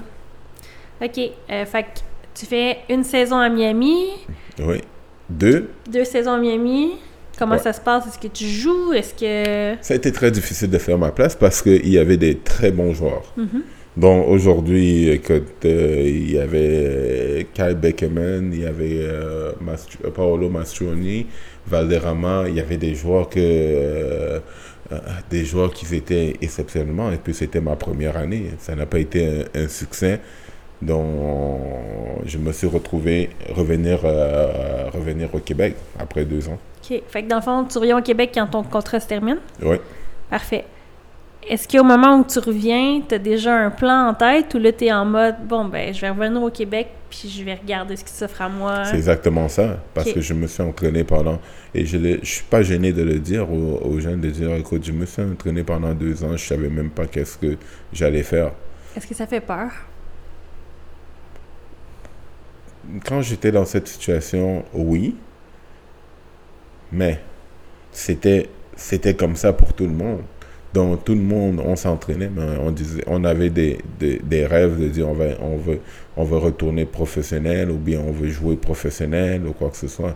Mais et et deux fois, je suis obligé de parler à mes athlètes, de leur dire, écoutez, vous savez, pendant deux ans, je me suis entraîné, je ne savais même pas c'était où la lumière. Mhm. Et deux fois, je m'entraînais, je ne savais même pas pourquoi je m'entraînais. Donc, et de pouvoir se refaire dans cette noirceur-là, ça a été, ça a été très, très difficile. Mais je peux pas dire, oh, mais je peux pas avoir pitié pour moi parce que tout le monde passait par là. On est cette génération-là qu'on n'avait pas d'opportunité qui, qui, qui cognait à notre porte régulièrement. Ouais, comme tu disais un peu plus tôt, euh, il n'y avait pas cet accès euh, plus facile peut-être envers les athlètes avec les réseaux sociaux, cette facilité de montrer ce que tu fais puis tes Voilà. exploits. Euh, Est-ce qu'il y a eu un moment dans ces deux ans-là où tu t'entraînes avec rien de concret, où tu as juste eu le goût de laisser tomber? Laisser tomber, c'était pas une option parce que j'avais mis. C'était ça que je voulais. Mhm. Je voulais rien faire, mais juste une, anecdote courte comme ça, parce que j'ai un de mes amis qui va se reconnaître et puis il le compte souvent beaucoup. Parce que pendant ces deux, euh, pendant ces deux ans, et puis j'ai décidé d'avoir un job. Je voulais aller, bon, il fallait que je paye mes entraînements parce que ça me coûtait euh, de l'argent aller m'entraîner. J'avais un entraîneur, euh, mais pas privé de groupe. C'était à Claude Robillard, Marc, Marc-André Toussaint, que je crois que un, c'est un personal trainer qui est exceptionnel, mais il fallait le, euh, le payer. On s'entraînait mercredi, vendredi, euh, euh, non, non, mercredi, euh, lundi, mercredi, vendredi. Trois fois semaine. Voilà, et puis on avait écoute, toutes sortes d'autres sports confondus, joueurs de baseball, joueurs de football, Étienne Boulay, dont on était là, c'est comme ça qu'on a pu, euh, deux fois même, Georges, Georges venait s'entraîner, donc c'est comme ça qu'on a pu être, euh, euh, on a pu se connaître aussi. Et euh, une journée, j'ai dit, à mon ami, parce que je ne vois pas la lumière au bout du tunnel, je dis, je crois que je devrais aller, aller trouver une job. Et, il le compte souvent dans, dans des petites soirées bien arrosées. Il dit ah, Ali m'a fait euh, aller l'accompagner une job parce que dans ces temps-là, en plus, on n'avait pas de numéro cellulaire. Donc, il fallait que j'appelle chez lui ou bien chez moi pour pouvoir planifier ma journée. Il n'y avait pas de téléphone cellulaire. On- nos parents ne nous ont jamais donné de téléphone- Mhm. téléphone cellulaire. Alors je l'appelle une journée. Je dis écoute, j'ai trouvé une job. Il faut que tu m'amènes. Donc mon ami s'appelle Carl. Et il va se reconnaître. J'ai trouvé une job. Il faut que tu m'amènes à la job. euh, sérieusement, je veux faire la job et puis je veux commencer. Il me demande c'est quoi? C'était de poser des bains magiques. Oh my god. Je sais pas si les gens se. C'est des, des anciens bains, mais c'était fabriqué des nouveaux, tu posais par-dessus et puis tu installais. Alors là, là, là, il vient, il vient me, il vient me chercher chez moi et puis. Mais là, t'as pas de voiture à ce moment-là. pas de voiture à ce moment-là. Alors il vient me chercher chez moi, il, il va me déposer à la job. Je crois que j'ai fait 45 minutes à la job. Je, me rappelle que la job était à Hochelaga. Et il, veut- il- il fallait qu'il revienne me... Il était à... Lui, il habitait à Laval. Et moi, j'habitais à Montréal-Nord. Alors, le temps qu'il arrive, il revienne chez lui, j'avais déjà appelé sa mère pour dire quand Carl revient, est-ce que tu peux lui dire de venir me chercher parce que... euh, je- Ça fonctionnera ça pas. voilà. Et quand il est disponible, il dit, il m'a fait une job de 30 minutes, le temps que j'arrive chez moi et je retourne aller le chercher parce Et que j'avais plus de route que que temps de que travaillé. que- voilà. Alors, alors, lui-même, il compte souvent l'anecdote. Et puis, et c'est là que j'ai su que de toute façon, le travail, c'était pas une option pour moi. Et le foot, c'est ce que je voulais. Et j'ai continué à travailler à- à- à- par rapport à ça. Épouvantable. Yeah. Fait que ça, ça doit être ta- ton euh, reality check. Il fallait que tu continues de t'entraîner fort pour avoir une autre opportunité dans le foot parce que ça serait pas dans les bains. Voilà. Fait que qu'est-ce qui arrive après ça? Parce qu'au final, il y a Après- finalement une lumière au bout du cinéma. Oui, après ça, parce que moi, j'ai fait beaucoup, si tu vois dans ma carrière, j'ai fait beaucoup Montréal, Toronto, Toronto, Montréal. Ouais. Donc, Montréal me, me ressigne, mais Montréal, ça a toujours été une, une guerre de... Oui, ils me signent. Quand j'arrive à la négociation, ils veulent pas me donner ce que je veux. Non, je m'en vais. Je m'en vais à Toronto. Après, à Toronto, ils, veulent, ils viennent me rechercher. Je reviens à Montréal. Je fais bien, mais ils veulent pas encore me donner. Je retourne. Mais à la fin, euh, je crois en 2000 2004, j'ai eu ma fille. Et là, même pendant ces années-là, je me retrouvais même euh, sans job. J'étais nouveau papa. Euh, Ça, ça fait peur. Voilà. Et aucune, aucune job, nouveau papa, un nouveau bébé à la maison. Comment, qu'est-ce que je fais? Mhm. Et cette année-là, je travaillais assez fort pendant cette période-là pour que je puisse avoir une opportunité. J'ai bien joué en équipe nationale avec euh, Montréal. Je crois que j'ai eu. Je crois que j'ai fini meilleur buteur. Et là, c'est Frank Yallop qui m'appelle en camp l'équipe nationale pour la Gold Cup. Je fais très bien. Il demande à un de ses amis que, écoute, j'ai un attaquant pour toi. C'était en Suède. Il demande, il fait, il fait faire, il fait l'appel. Et puis il m'appelle, il me dit, allez, j'ai un ami en Suède, il te veut, il est prêt à te signer. Voilà, tu t'en vas en Suède. Et c'est comme ça que j'ai eu ma première opportunité. En un- et ça, c'est sans compter le nombre d'essais que j'avais fait en Europe et que j'ai eu ma première opportunité d'aller vraiment avec un contrat signé, aller en Suède. Et dans la ville, c'était la ville de. La pre- le premier Ekia dans le monde a été là. Sunval. OK. Euh, je vais te poser une question plus humaine que sportive. Ouais. Au moment où tu as ce contrat-là en Suède, tu es un jeune papa encore. Ouais. Est-ce que c'est une nouvelle qui est amenée facilement à la famille?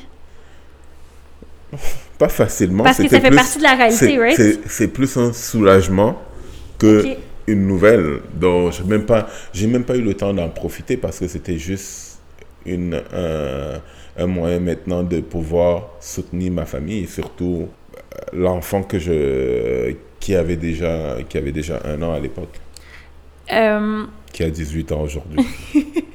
pas pour te donner un coup de vieux, mais... Incroyable, ma Euh, petite fille. Mais ce que je veux dire aussi, c'est est-ce que la famille était prête à, prête à quitter le Canada puis bouger avec toi en Suède? Euh, pas, pas, pas tout de suite parce que la petite était encore, était encore jeune, Mhm. mais quand ils sont venus, ils sont venus pour quelques mois et puis retournés dans. J'étais toujours, j'étais toujours tout seul. OK. OK, OK. Est-ce que c'est difficile, ça?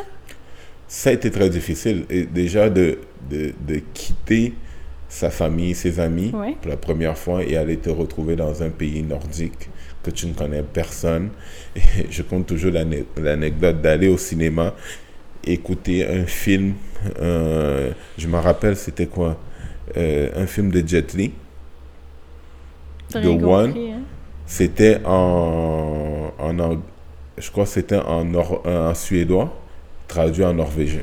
Euh, Wow. Traduit en, c'était en chinois, traduit en suédois. Wow. Alors, on je regarde ça comme ça et puis je dis, ouais, ça c'est la vie.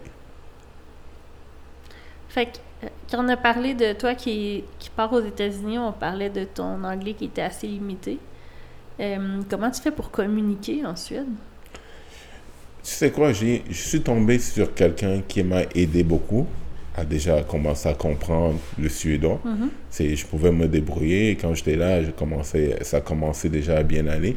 Et bon, si tu me demandes aujourd'hui, oui, je connais encore la plupart des mots, je peux bien comprendre. Et, mais parler qui est un autre, euh, un autre problème. Mhm. Mais c'est, l'adaptation. Je crois pas que c'est question de, de- d'adaptation. Parce qu'il y a aussi l'adaptation au niveau foot. Je veux dire, les termes sont pas les mêmes. Non, ça reste, ça reste que le foot, c'est un, un langage international. Même un aveugle, euh, sans manquer de respect, est capable de comprendre, est compre- cap- euh, capable de comprendre la langue du foot. Fait que ça, Donc, c'était la place où pour toi, c'était facile de communiquer. voilà, dans la communication dans le terrain, écoute, un appel de balle est un appel de balle. Euh, une passe est une passe. Donc, tu vas pas, peu importe comment tu veux l'appeler, on se comprend très vite. Être dans une position, tu comprends très très vite les réflexes. Euh, combien de temps tu restes en Suède? Je suis resté en Suède deux ans parce que moi, ma première, ma première, je suis entré, je suis arrivé en été, la, la trêve euh, euh, d'été. Et en six mois, j'ai eu le temps d'avoir un nom parce que j'ai marqué beaucoup de buts. Et puis, une, une grosse équipe est venue me chercher. Euh, Gothenburg, que j'ai gagné le champ, un championnat avec eux. Et puis, même là, ça a été très difficile parce que quand ce qui est arrivé avec eux, euh, et puis je dis toujours, ça m'a, ça m'a donné une autre leçon de vie. Il y avait deux clubs qui me voulaient. Étant donné que j'avais très très bien performé, il y avait deux gros clubs qui me voulaient. Un club, c'était des divisions différentes? non, c'était les mêmes Même divisions. division, mais parce des que- meilleurs clubs. Ouais, un, un gros club qui était imposé qui s'appelait IFCO, Gothenburg. Et puis il y en avait un autre qui était, eux ils étaient tombés en, en deuxième division, mais ils remontaient en première division. Euh, donc eux, étant donné qu'ils remontaient, moi je me disais, mais Gothenburg, ils viennent me chercher pour des gros sous. Ils sont dans la euh, les qualifications de la Champions League. Je veux jouer dans la Champions League et puis tout. Mais l'autre club, ils étaient aussi un très très grand club qui avait eu une mauvaise saison, qui sont en deuxième division, mais ils remontaient. Eux, ils sont venus jusqu'à Montréal pour 24 heures pour me parler. Parce qu'ils me voulaient absolument. Ça montre le dévouement quand même. Là. Voilà. Et c'est comme ça que j'ai appris aujourd'hui. Et puis je dis toujours aux, euh, à des jeunes, je dis, quand tu te cherches une blonde, cherche la blonde qui t'aime le plus que tu l'aimes. Parce que c'est ça, cette expérience que j'ai pris de, de, de, de cette situation. Parce que l'autre équipe me voulait tellement qu'ils sont, ils ont pris l'avion pour 24 heures pour venir me parler à Montréal. Mhm. Et l'autre, ils ont juste payé le prix. Et qu'est-ce que je me suis retrouvé? Pendant six mois, je suis resté sur le banc.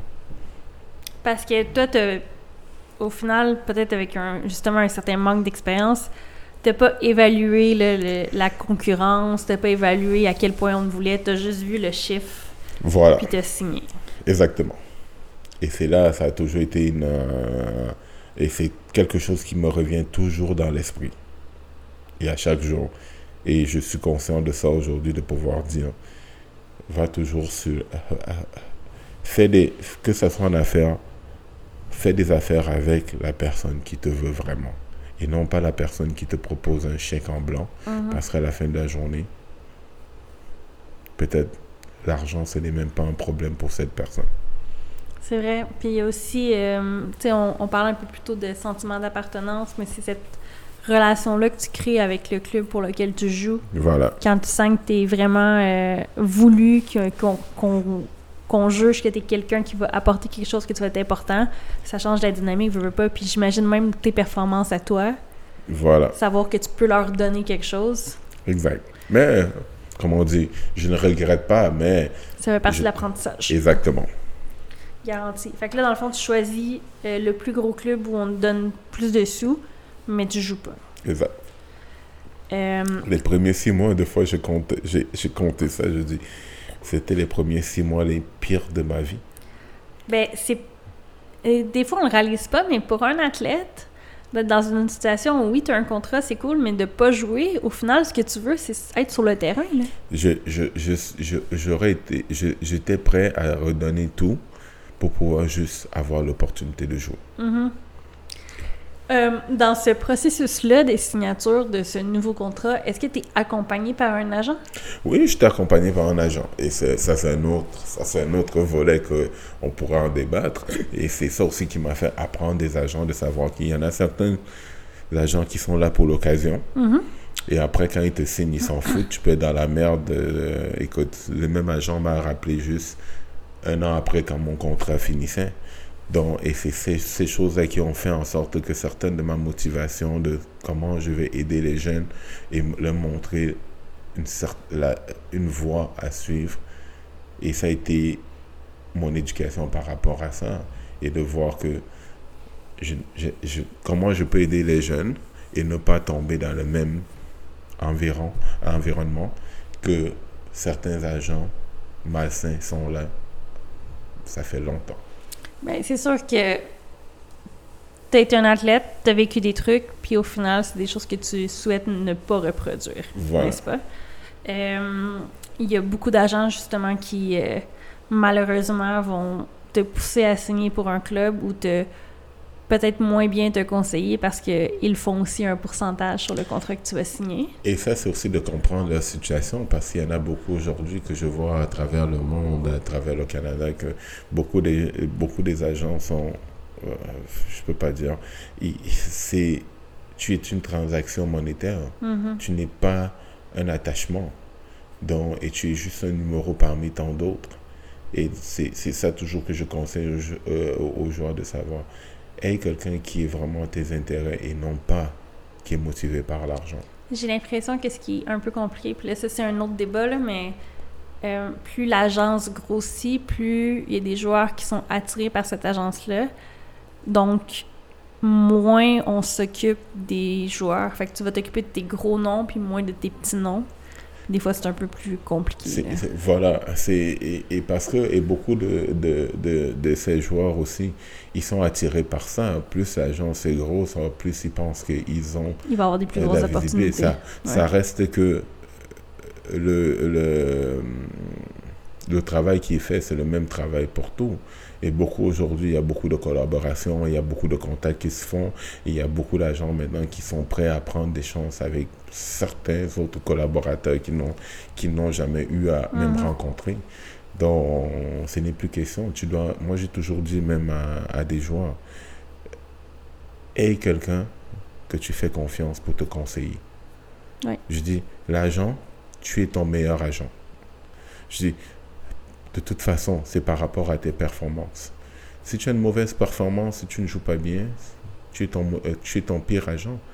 Donc, tu es ton meilleur agent, donc c'est par rapport aux performances. Parce que si tu as eu des belles performances, même n'importe qui peut te, peut te représenter.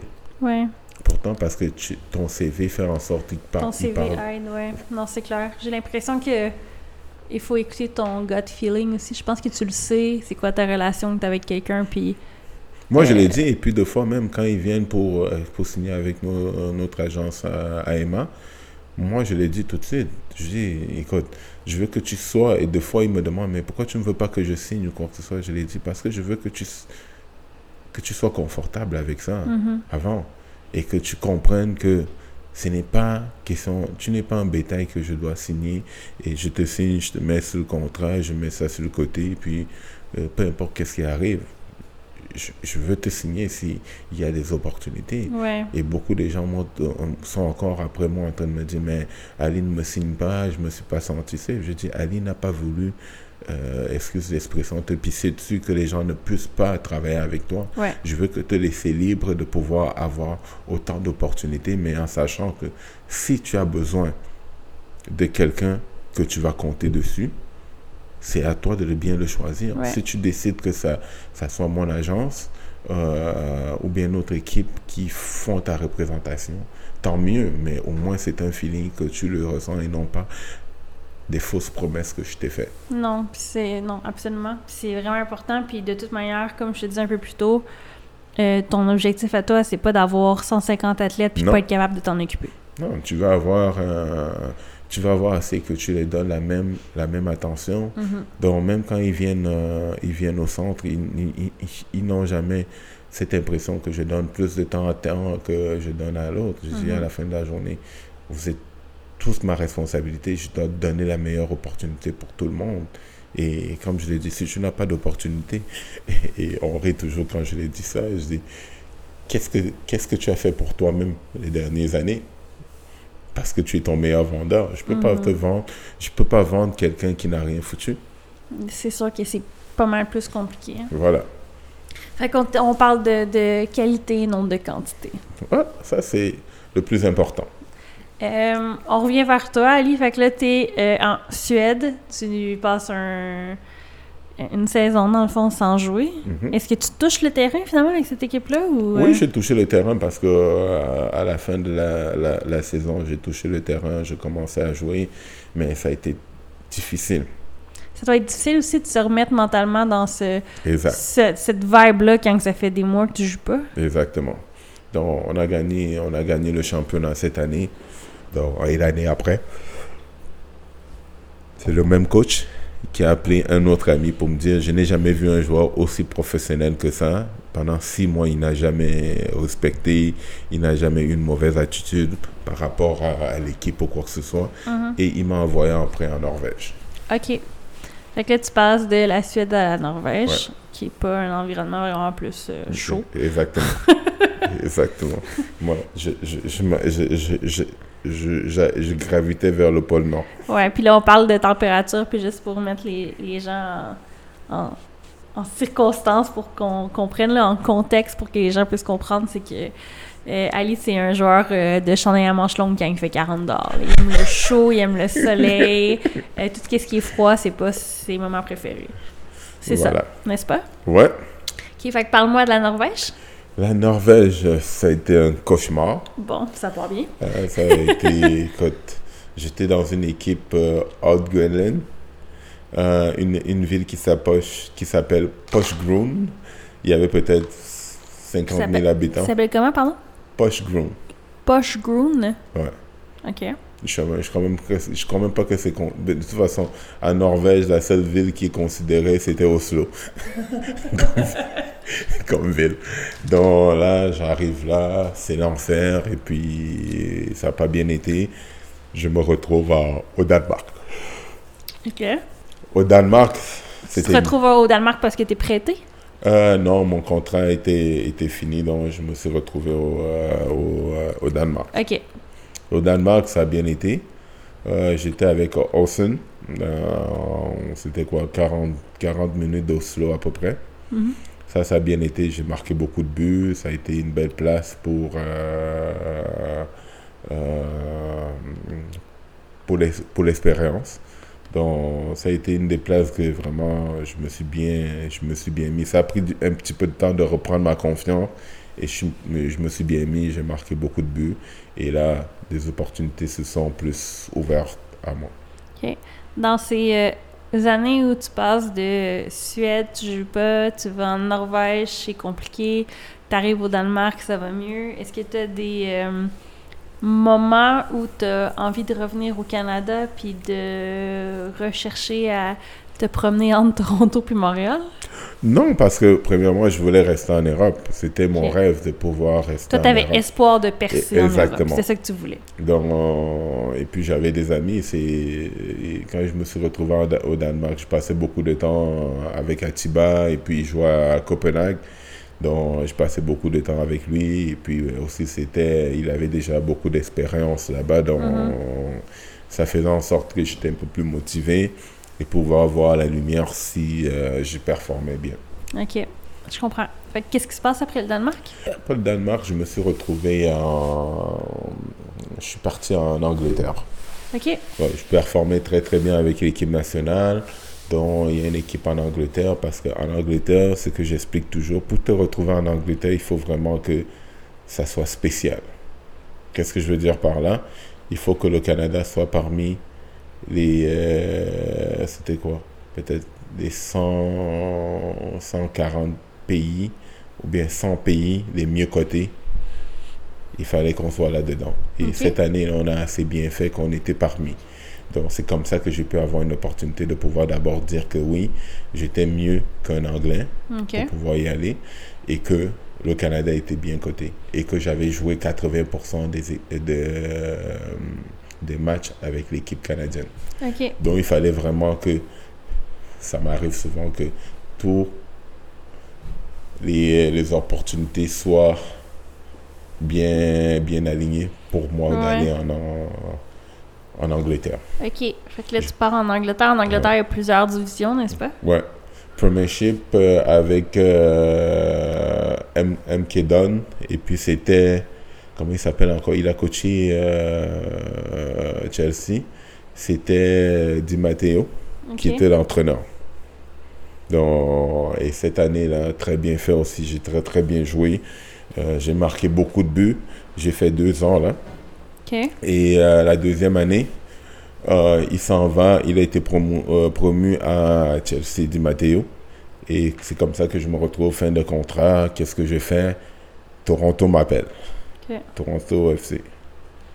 Et Juste avant qu'on parle de ça, j'ai une question. Oui. Parce que je le, je le vois, tu sais, euh, tu joues pour un coach, puis évidemment, comme un athlète, un entraîneur a euh, ben, envie de percer dans le foot puis d'avoir mhm. de plus grandes opportunités, quand tu vois que le gars qui te coach, avec qui tu as fait une bonne saison, est promu à Chelsea, uh-huh. est-ce qu'il y a un moment dans ta tête où tu as espoir que peut-être, si les étoiles sont alignées, qui t'invite à aller en camp là-bas? Sois honnête. Honnêtement, ça ne m'est même pas passé l'esprit. J'ai vraiment de la difficulté à le croire. Bon, tu sais pourquoi? Parce que déjà, en Angleterre, c'est pas au niveau financièrement que ça me ça buguait, c'est au niveau climatique. OK. Ça a été très difficile pour moi de m'adapter. Pourquoi? C'était tout le temps nuageux, il pleuvait tout le temps. Et écoute, il faisait 15 degrés et puis les gens se plaignaient qu'il faisait trop chaud quand j'étais comme, mais non, je commence même, c'est même pas, euh, c'est le printemps, quotidiennement. Non, j'étais comme, j'étais pas, les nuages euh, étaient tellement bas, c'était dépressif tout le temps.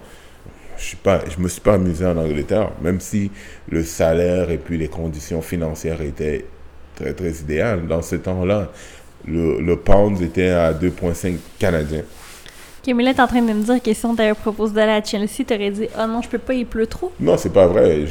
J'étais réalistiquement conscient de dire que la marche était trop haute. Euh, il faut être conscient. Moi, je dis aux gens, je me suis pas, je me suis jamais enflammé la tête. Je dis, si je me retrouvais à Chelsea, oui, ok, pas de problème. Mais me faire des objectifs que je trouvais que, c'est pas que c'était irréaliste, mais tu le voyais la dynamique, euh, même lui-même, il était de passage. C'est pas que je pense pas que je pourrais pas jouer à Chelsea, mais c'est de savoir que réalistiquement parlant, déjà, j'aurais été, euh, comment je dis, logistiquement, ça aurait pas fait de sens parce qu'après ça, le Canada, on est tombé dans une, euh, une débarque au niveau du, du classement. Donc, je savais où ça allait, euh, le bug allait venir. Donc, je ne me faisais pas une illusion que je n'avais pas de passeport européen. Tu as connu le foot au Canada, euh, aux États-Unis, tu as connu le foot en Suède, en Norvège, au Danemark, en Angleterre. En Yougoslavie. C'est ça que j'allais dire. Il y en a sûrement eu d'autres, puis peut-être des petits arrêts à travers qu'on n'a pas parlé. Euh, C'était quoi tes plus grosses différences entre le foot canadien versus le foot un peu partout dans le monde? Premièrement, le foot reste le foot, dans un ballon est rond partout. Mhm. Euh, mais après ça, il y avait la, la- l'exécution. Parce que même moi-même, quand je suis allé en, en- en Suède, mes premières, a- euh, mes- surtout mes premières années, quand je suis arrivé à Gothenburg, il y a un directeur général qui m'a pris, qui m'a montré beaucoup de choses. Et la première chose, il m'a montré que je savais pas comment tirer un ballon. Moi qui pensais que je savais tirer un ballon. Donc, il a pris du temps avec moi. Il s'appelle Okamil. C'est quelqu'un que j'ai encore euh, contact avec lui. On se parle. Et puis, parce que parce qu'il m'a dit, elle était un gros gabarit. Les gens ne, pouvaient, ne devraient pas prendre le ballon aussi facilement de toi. Il m'a montré comment protéger le ballon. Il m'a montré comment frapper. Ok, Bon. t'as quel âge à ce moment-là? Ah, j'ai à peu près 25 ans. Ok. T'as 25 ans, t'as joué au foot toute ta vie, puis à 25 ans, on te dit que tu sais pas comment frapper un ballon. Exactement. C'est qu'est-ce qui se passe dans ta tête? Est-ce qu'il y a un moment où tu te dis, genre, voyons de quoi tu parles? Et oui, premièrement, mon, mon, euh, c'est pas mon arrogance parlait, dis, c'est impossible. mais ça a pris très, très. Ça a été quelques entraînements. Et puis, tu, comp- tu comprends que certaines choses que si j'avais appris très longtemps, Mhm. j'aurais été quel- quelqu'un d'autre. J'aurais été quelqu'un d'autre. Si tu avais pu avoir ces trucs-là plus tôt. Exactement. Mais euh, pour blâmer, il n'y avait, il y a pas beaucoup, il y avait, il y avait pas beaucoup de gens qui avaient une expérience en Europe dans notre temps. Mhm. Donc, ils ne pouvaient pas nous montrer. Aujourd'hui, quand je montre à des jeunes que, regarde, voilà la technique de tir ou quoi que ce soit, je suis capable de frapper un objectif euh, 5 fois sur 5 ou 10 fois sur 10. Mais quand eux, ils croyaient qu'ils savaient tirer, ils ne sont pas capables. Et là, commencer à corriger ces choses-là. Donc, quand on me les a corrigées et puis comprendre, et aussi, c'est ça qui a amélioré aussi beaucoup de mon jeu en équipe canadienne. Parce que Mhm. là, je n'étais plus le gars qui frappait juste fort le ballon. Je frappais avec une précision beaucoup plus... euh, plus grande, hein? Ouais. Voilà, plus fiable. Je comprends. OK. OK. Fait que là, tu, euh, tu finis par revenir au Canada, Oui, à Toronto, à Toronto, TFC. CFC. Donc, À ce moment-là, est-ce que euh, l'Impact est en MLS? Pas il était encore? pas en MLS. OK. il n'était pas encore en, MLS. OK. C'est là que je suis arrivé à TFC. Je crois que j'étais parti avec l'équipe canadienne. Euh, c'est quoi encore? J'ai joué le premier match, j'ai marqué avec. euh, J'avais joué à, à la Gold Cup. Je crois que je revenais de la Gold Cup. J'avais fait une belle Gold Cup, marqué beaucoup de buts. Euh, je suis revenu à, à- à Toronto. Le premier match, j'ai marqué, je me suis blessé. Et c'est là que ça a commencé à, mal aller aussi à Toronto. Ça m'a pris, euh, écoute, euh, il y a eu un nouveau coach. Ça m'a pris, et j'avais signé un contrat assez solide aussi avec, avec Toronto. Qu'ils ne pouvaient pas me bouger aussi facilement parce que j'aim- j'aimais ça, avoir des certaines clauses dans mes contrats. et euh, ils ne pouvaient pas me bouger. euh, ils ont fait tout, mais à la fin, ils ont fini par me signer mon chèque et puis me dire merci. Et c'est comme ça que je me suis retrouvé à Montréal. OK. Euh, à cette fois-là où tu te retrouves à Montréal, est-ce que c'est la dernière fois que tu te retrouves à Montréal? Oui, OK. En date d'aujourd'hui, on connaît euh, cet euh, amour entre euh, Montréal et Toronto. Mhm. Est-ce que dans ton temps, c'est la même chose?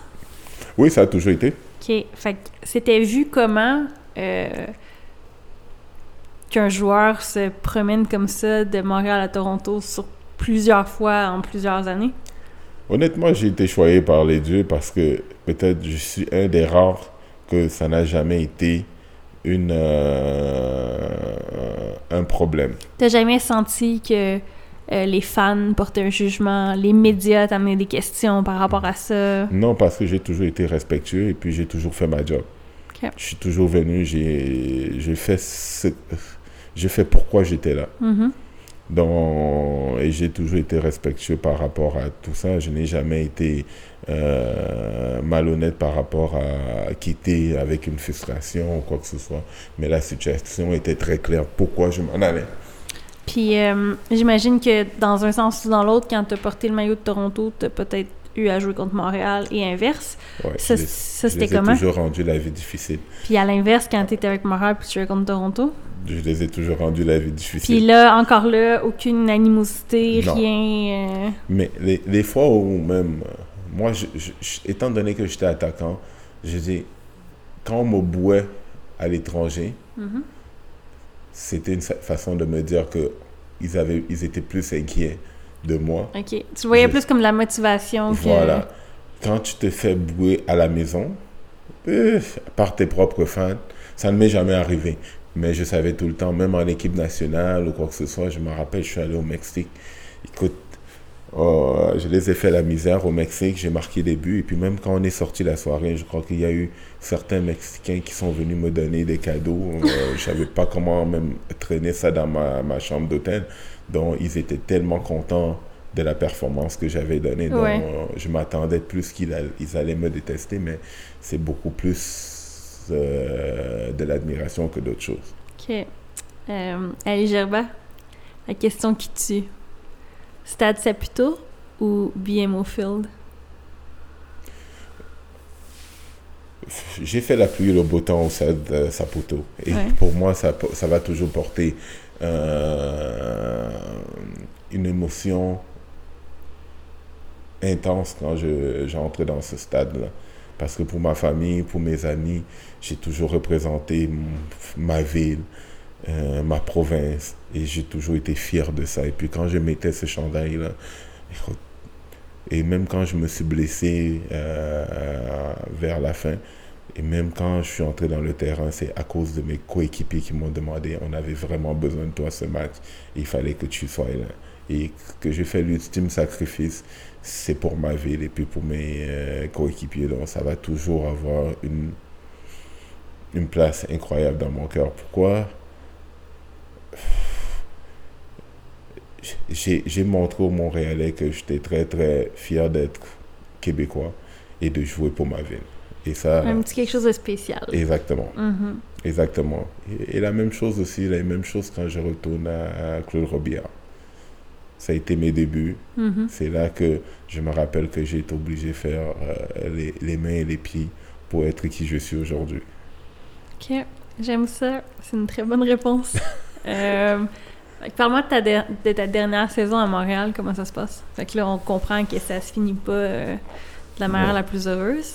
Ah, bon, ça, j'ai je commençais à, à mettre un peu plus simplifié pour certaines personnes. Ouais. Parce que quand je suis venu à Montréal, c'était. euh, Je savais qu'ils avaient besoin de moi. Donc, quand je suis revenu, j'ai mis des conditions que je savais que, écoute, quand quelqu'un a besoin de toi, il est plus laxiste sur certaines choses. Mhm. Donc, j'ai mis, j'ai mis certaines conditions qui faisaient en sorte que euh, j'étais garanti de- d'entrer dans la MLS quand ils allaient entrer dans la MLS. Et puis, quand le moment est arrivé, déjà, euh, ça a été beaucoup de petites histoires derrière avant que ça arrive parce Mhm. que j'avais des conditions, étant donné que j'avais mis des conditions dans mon contrat qui devaient me donner un véhicule parce que je ne voulais pas me présenter avec certains de mes véhicules au, stade Saputo. Euh, avec le respect que j'avais pour les joueurs, j'ai demandé d'avoir un autre véhicule pour venir. Et quand ça commençait à aller mal, on n'a pas voulu me donner ce que, ce que mon droit acquis. Qu'est-ce qui allait mal? Tes performances, les performances d'équipe? Même au début, quand je suis arrivé, c'était difficile parce que je me rappelle dans le temps que Joey a fait un commentaire que on est allé chercher Ali euh, Gerba, on a payé beaucoup d'argent, il ne performe pas. Et puis, quand les médias m'ont demandé qu'est-ce que je pensais de ça, j'ai été très très honnête. Je dis c'est vrai, il a payé beaucoup d'argent pour moi pour que je vienne et puis je ne performe pas. Je suis conscient. Si j'étais à sa place, j'aurais fait la même chose. Donc je n'ai jamais eu quelque chose, animosité par rapport à ça. Euh, il était dans tous ses droits. C'était lui mon boss il avait droit à demander à mieux pour son investissement. Mais c'est d'autres choses en arrière qui ont commencé à mal aller parce que même quand ça allait bien, je marquais à peu près euh, deux buts à chaque match. Et moi, où ça a vraiment cliqué, puis j'ai dit à mes, euh, mes, mes parents, ils étaient comme, mais non, c'est impossible que ça t'arrive. Je dis, on a commencé à dire King Ali, les spectateurs. Et j'avais dit à mes parents, je dis, ça va être le début de la fin. Ils disent, mais non, tout le monde t'aime à Montréal, tu vas rester. Je dis non. Parce que je commençais à sentir que pour eux, je devenais plus gros que le club. Mhm. Et c'est là que les problèmes ont commencé.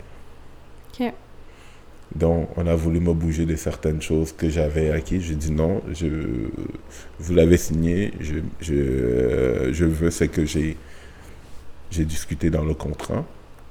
Et on a eu quelques altercations avec certaines personnes.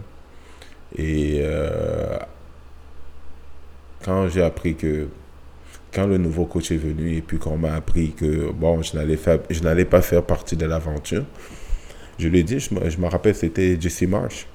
Quand il est venu et je lui ai dit quelque chose, j'ai dit, Jesse, je n'ai rien contre toi. Je suis juste l'exécutionneur qu'on a envoyé de faire la job du bureau. Du bureau. Et même lui-même, il était surpris. J'ai dit, non, non, j'ai pas de problème, je m'attendais à ça. Donc, je savais juste qu'il cherchait d'autres personnes pour faire cette job de... Mais après, il fallait maintenant négocier les, les, les conditions. Parce que c'était dans ton contrat, dans le Exactement. fond. Oui. Alors, quand j'ai dit non, vous avez voulu vous débarrasser de moi.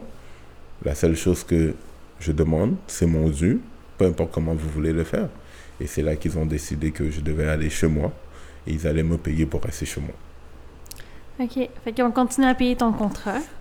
Voilà, une année extra, Quand même, hein? juste pour que je ne puisse pas aller nulle part. Wow. Fait que là, t'étais encore sous contrat avec eux. Fait qu'évidemment, t'es pas libéré. Tu peux pas Aller chercher un autre club. Tu peux pas... OK. Voilà. Puis qu'est-ce qui se passe quand, au final, cette année-là se termine?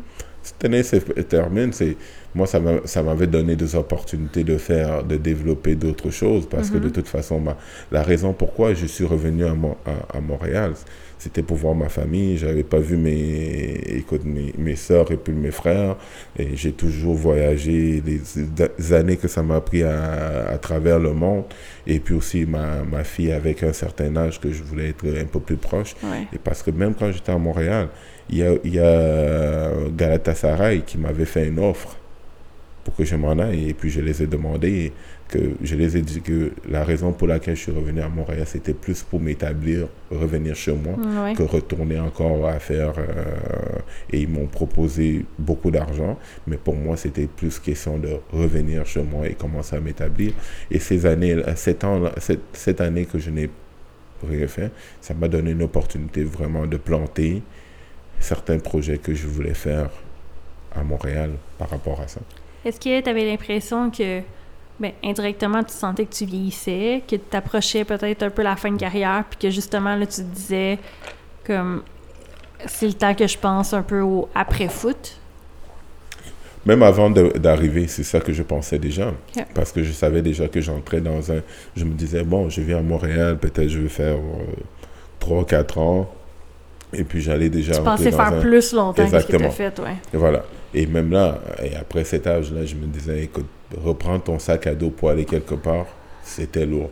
C'était mieux de commencer à, par- à- à penser au projet que j'allais faire, ou bien commencer à me placer au, au, au Québec par rapport à mes, mes projets futurs. Euh, Ali, en date d'aujourd'hui, euh, ben, puis écoute, on est là aujourd'hui, c'est un podcast sur la route. Euh, on est dans ton complexe, Oui, Complete Striker, qui est à Mirabel, oui, qui est ton bébé. oui, On est dans le bureau de ton deuxième bébé, AMA, Oui. euh, Gestion sportive, qui est ton Oui. agence avec euh, euh, Marie et Amro, qu'on salue. oui. Euh, fait qu'on peut comprendre que tu as une certaine fibre d'entrepreneuriat. Oh, oui. Hein, quand même, Ouais. Quand même.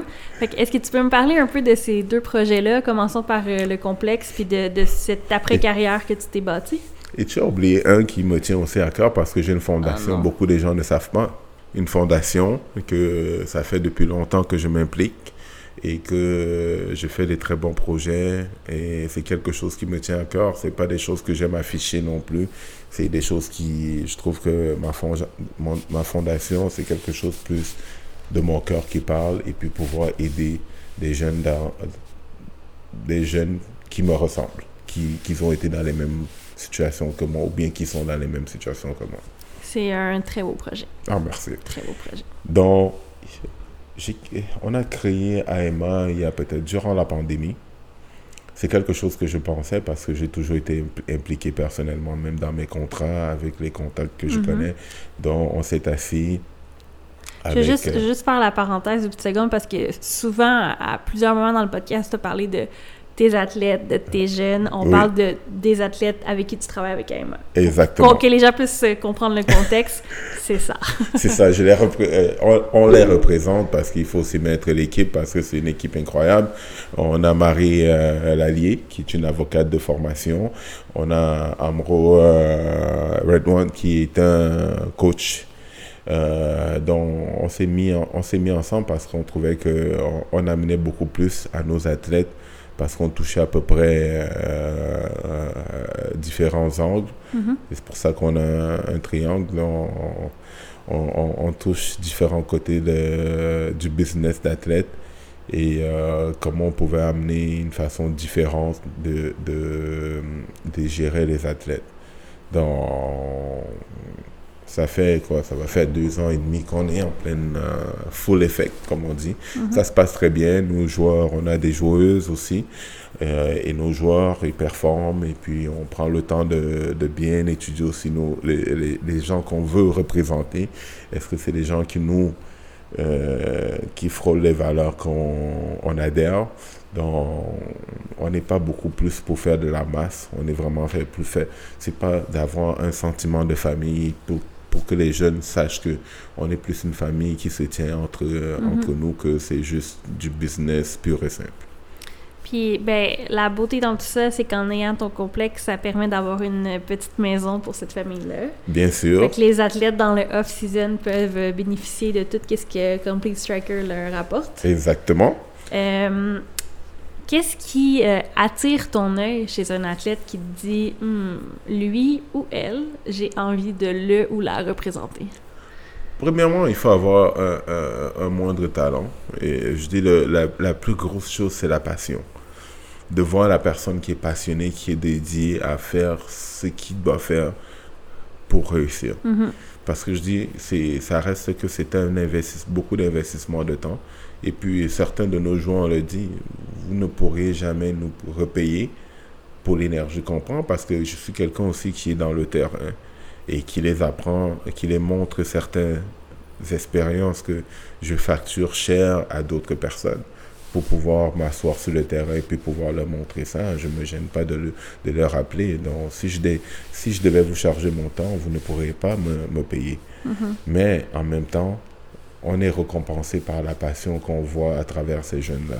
Donc j'ai beaucoup, j'ai certains jeunes que ils me font me lever le matin joyeux de pouvoir dire ok je ne perds pas mon temps pourquoi? Je vois la passion la dédic euh, euh, euh, leur, leur devoir par rapport au travail ouais puis c'est satisfaisant aussi de voir au final leur petit succès puis de te dire que indirectement tu as une petite part là-dedans quand même voilà et je fais juste la refléter ce que j'ai appris euh, durant cette carrière professionnelle, dont les petites erreurs, les petits défauts, les petites erreurs de comportement ou bien d'attitude que j'ai eu à, à, faire face, mm-hmm.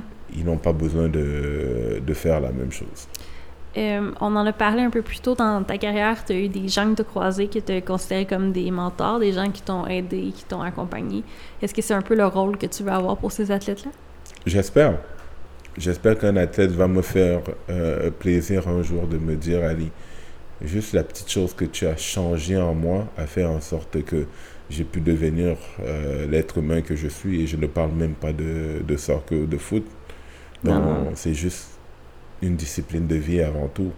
Donc, c'est ça que j'essaie d'abord de leur donner, de savoir que, écoute, nous, on n'a pas eu des mentors qu'il y en avait, mais ils ne, ils ne savaient pas, même, ils ne, ils ne, connaissaient pas le monde dans lequel on embarquait parce qu'ils n'ont jamais eu euh, le privilège d'y être. Mm-hmm. Euh, le foot a beaucoup évolué hein, sur plusieurs, plusieurs aspects. Est-ce que tu as l'impression que hum, des fois, tu es un peu surpris quand tu vas... tu vas je, je sais pas si le bon mot, ce serait de bargain un contrat ou de, de, de voir que ben, ça a peut-être un peu changé de ta génération, de ton temps? Euh, euh, négocier un contrat, ça n'a Négocier, c'est ça, le mot que je cherchais. ça n'a pas, ça n'a pas vraiment, ça n'a pas vraiment changé parce que ça reste que c'est les termes de base et puis tout. C'est la vitesse dans laquelle un jeune peut être un amateur à devenir professionnel. Ça, ça a changé. Hein? Ça a changé beaucoup. Ouais. Dans... C'est ça qui est beaucoup plus impressionnant que ça peut arriver très vite pour un jeune. Ouais. Et, et je m'assure toujours de leur dire que chacun n'a pas la même destinée. Autant que ça peut arriver vite pour ton, ton camarade, que ça peut prendre du temps pour toi d'y arriver. Ouais. Et de ne pas se comparer à d'autres.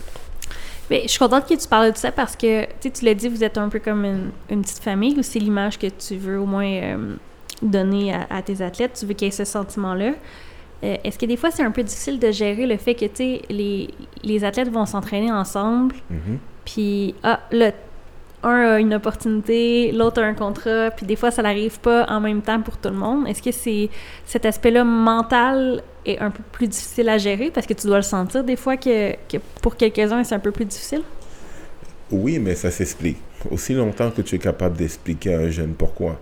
Parce qu'il y en a d'autres jeunes que euh, je pourrais donner des exemples ou quoi que ce soit. Certains jeunes qui me disent Mais Ali, euh, moi je suis prêt, je suis prêt. Et puis je les pose la question Mais quand on est juste moi et puis euh, l'athlète, je lui dis Est-ce que tu crois vraiment que tu es prêt Parce que quand on est sur le terrain, tu ne peux pas mentir. Ça se voit. Mhm. Et deux fois, ils sont obligés de retourner et de dire Ouais, tu as raison.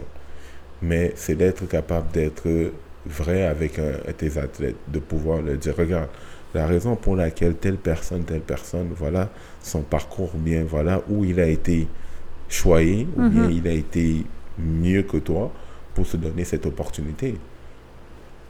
Aussi longtemps que tu n'es pas encore dans cette traque qui fait en sorte que c'est beaucoup plus facile pour toi de suivre ce chemin, et ce n'est pas le, le plus difficile ce n'est ce n'est pas l'arrivée c'est tout le chemin que tu dois faire pour y arriver.